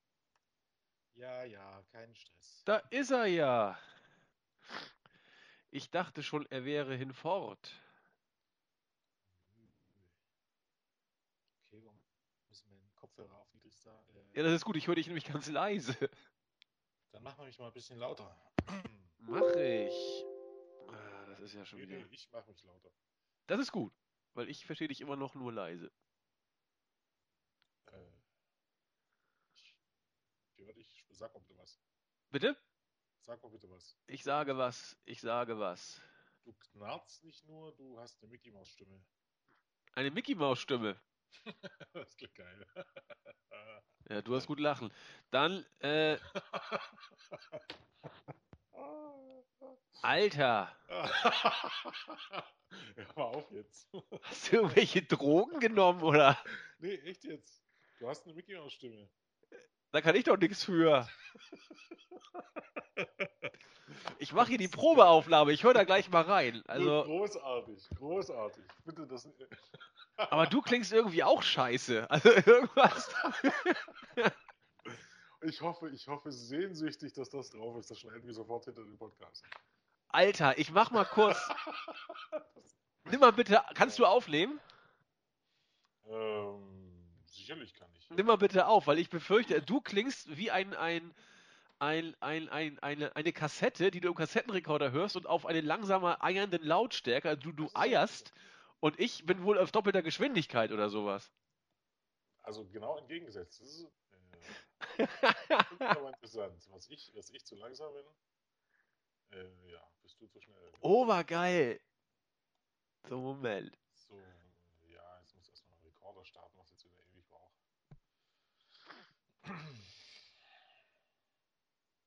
Na, das, das wird ja heute was. So, ich nehme ja schon auf. Gut. Nimmt er jetzt auf? Mhm. Also bei mir nimmt er jetzt auch auf. Und da müsste ich ja richtig scheiße bei dir klingen. Äh, Anzunehmen, ja. erzähl du mal eine Geschichte. Äh, es war einmal ein Cherry Lawler. Er nahm sich eine viel zu junge Freundin. Du, du Also, klingst so geil, wie, wie ein äh, desillusionierter Alkoholiker irgendwie, der da nur vor sich hin vegetiert. Und okay, ich, ich, ich höre mir das jetzt an. Starte mal aus Spaß Skype nochmal neu. Vielleicht hilft das ja. Mhm, Das mache ich auch. Okay, bis.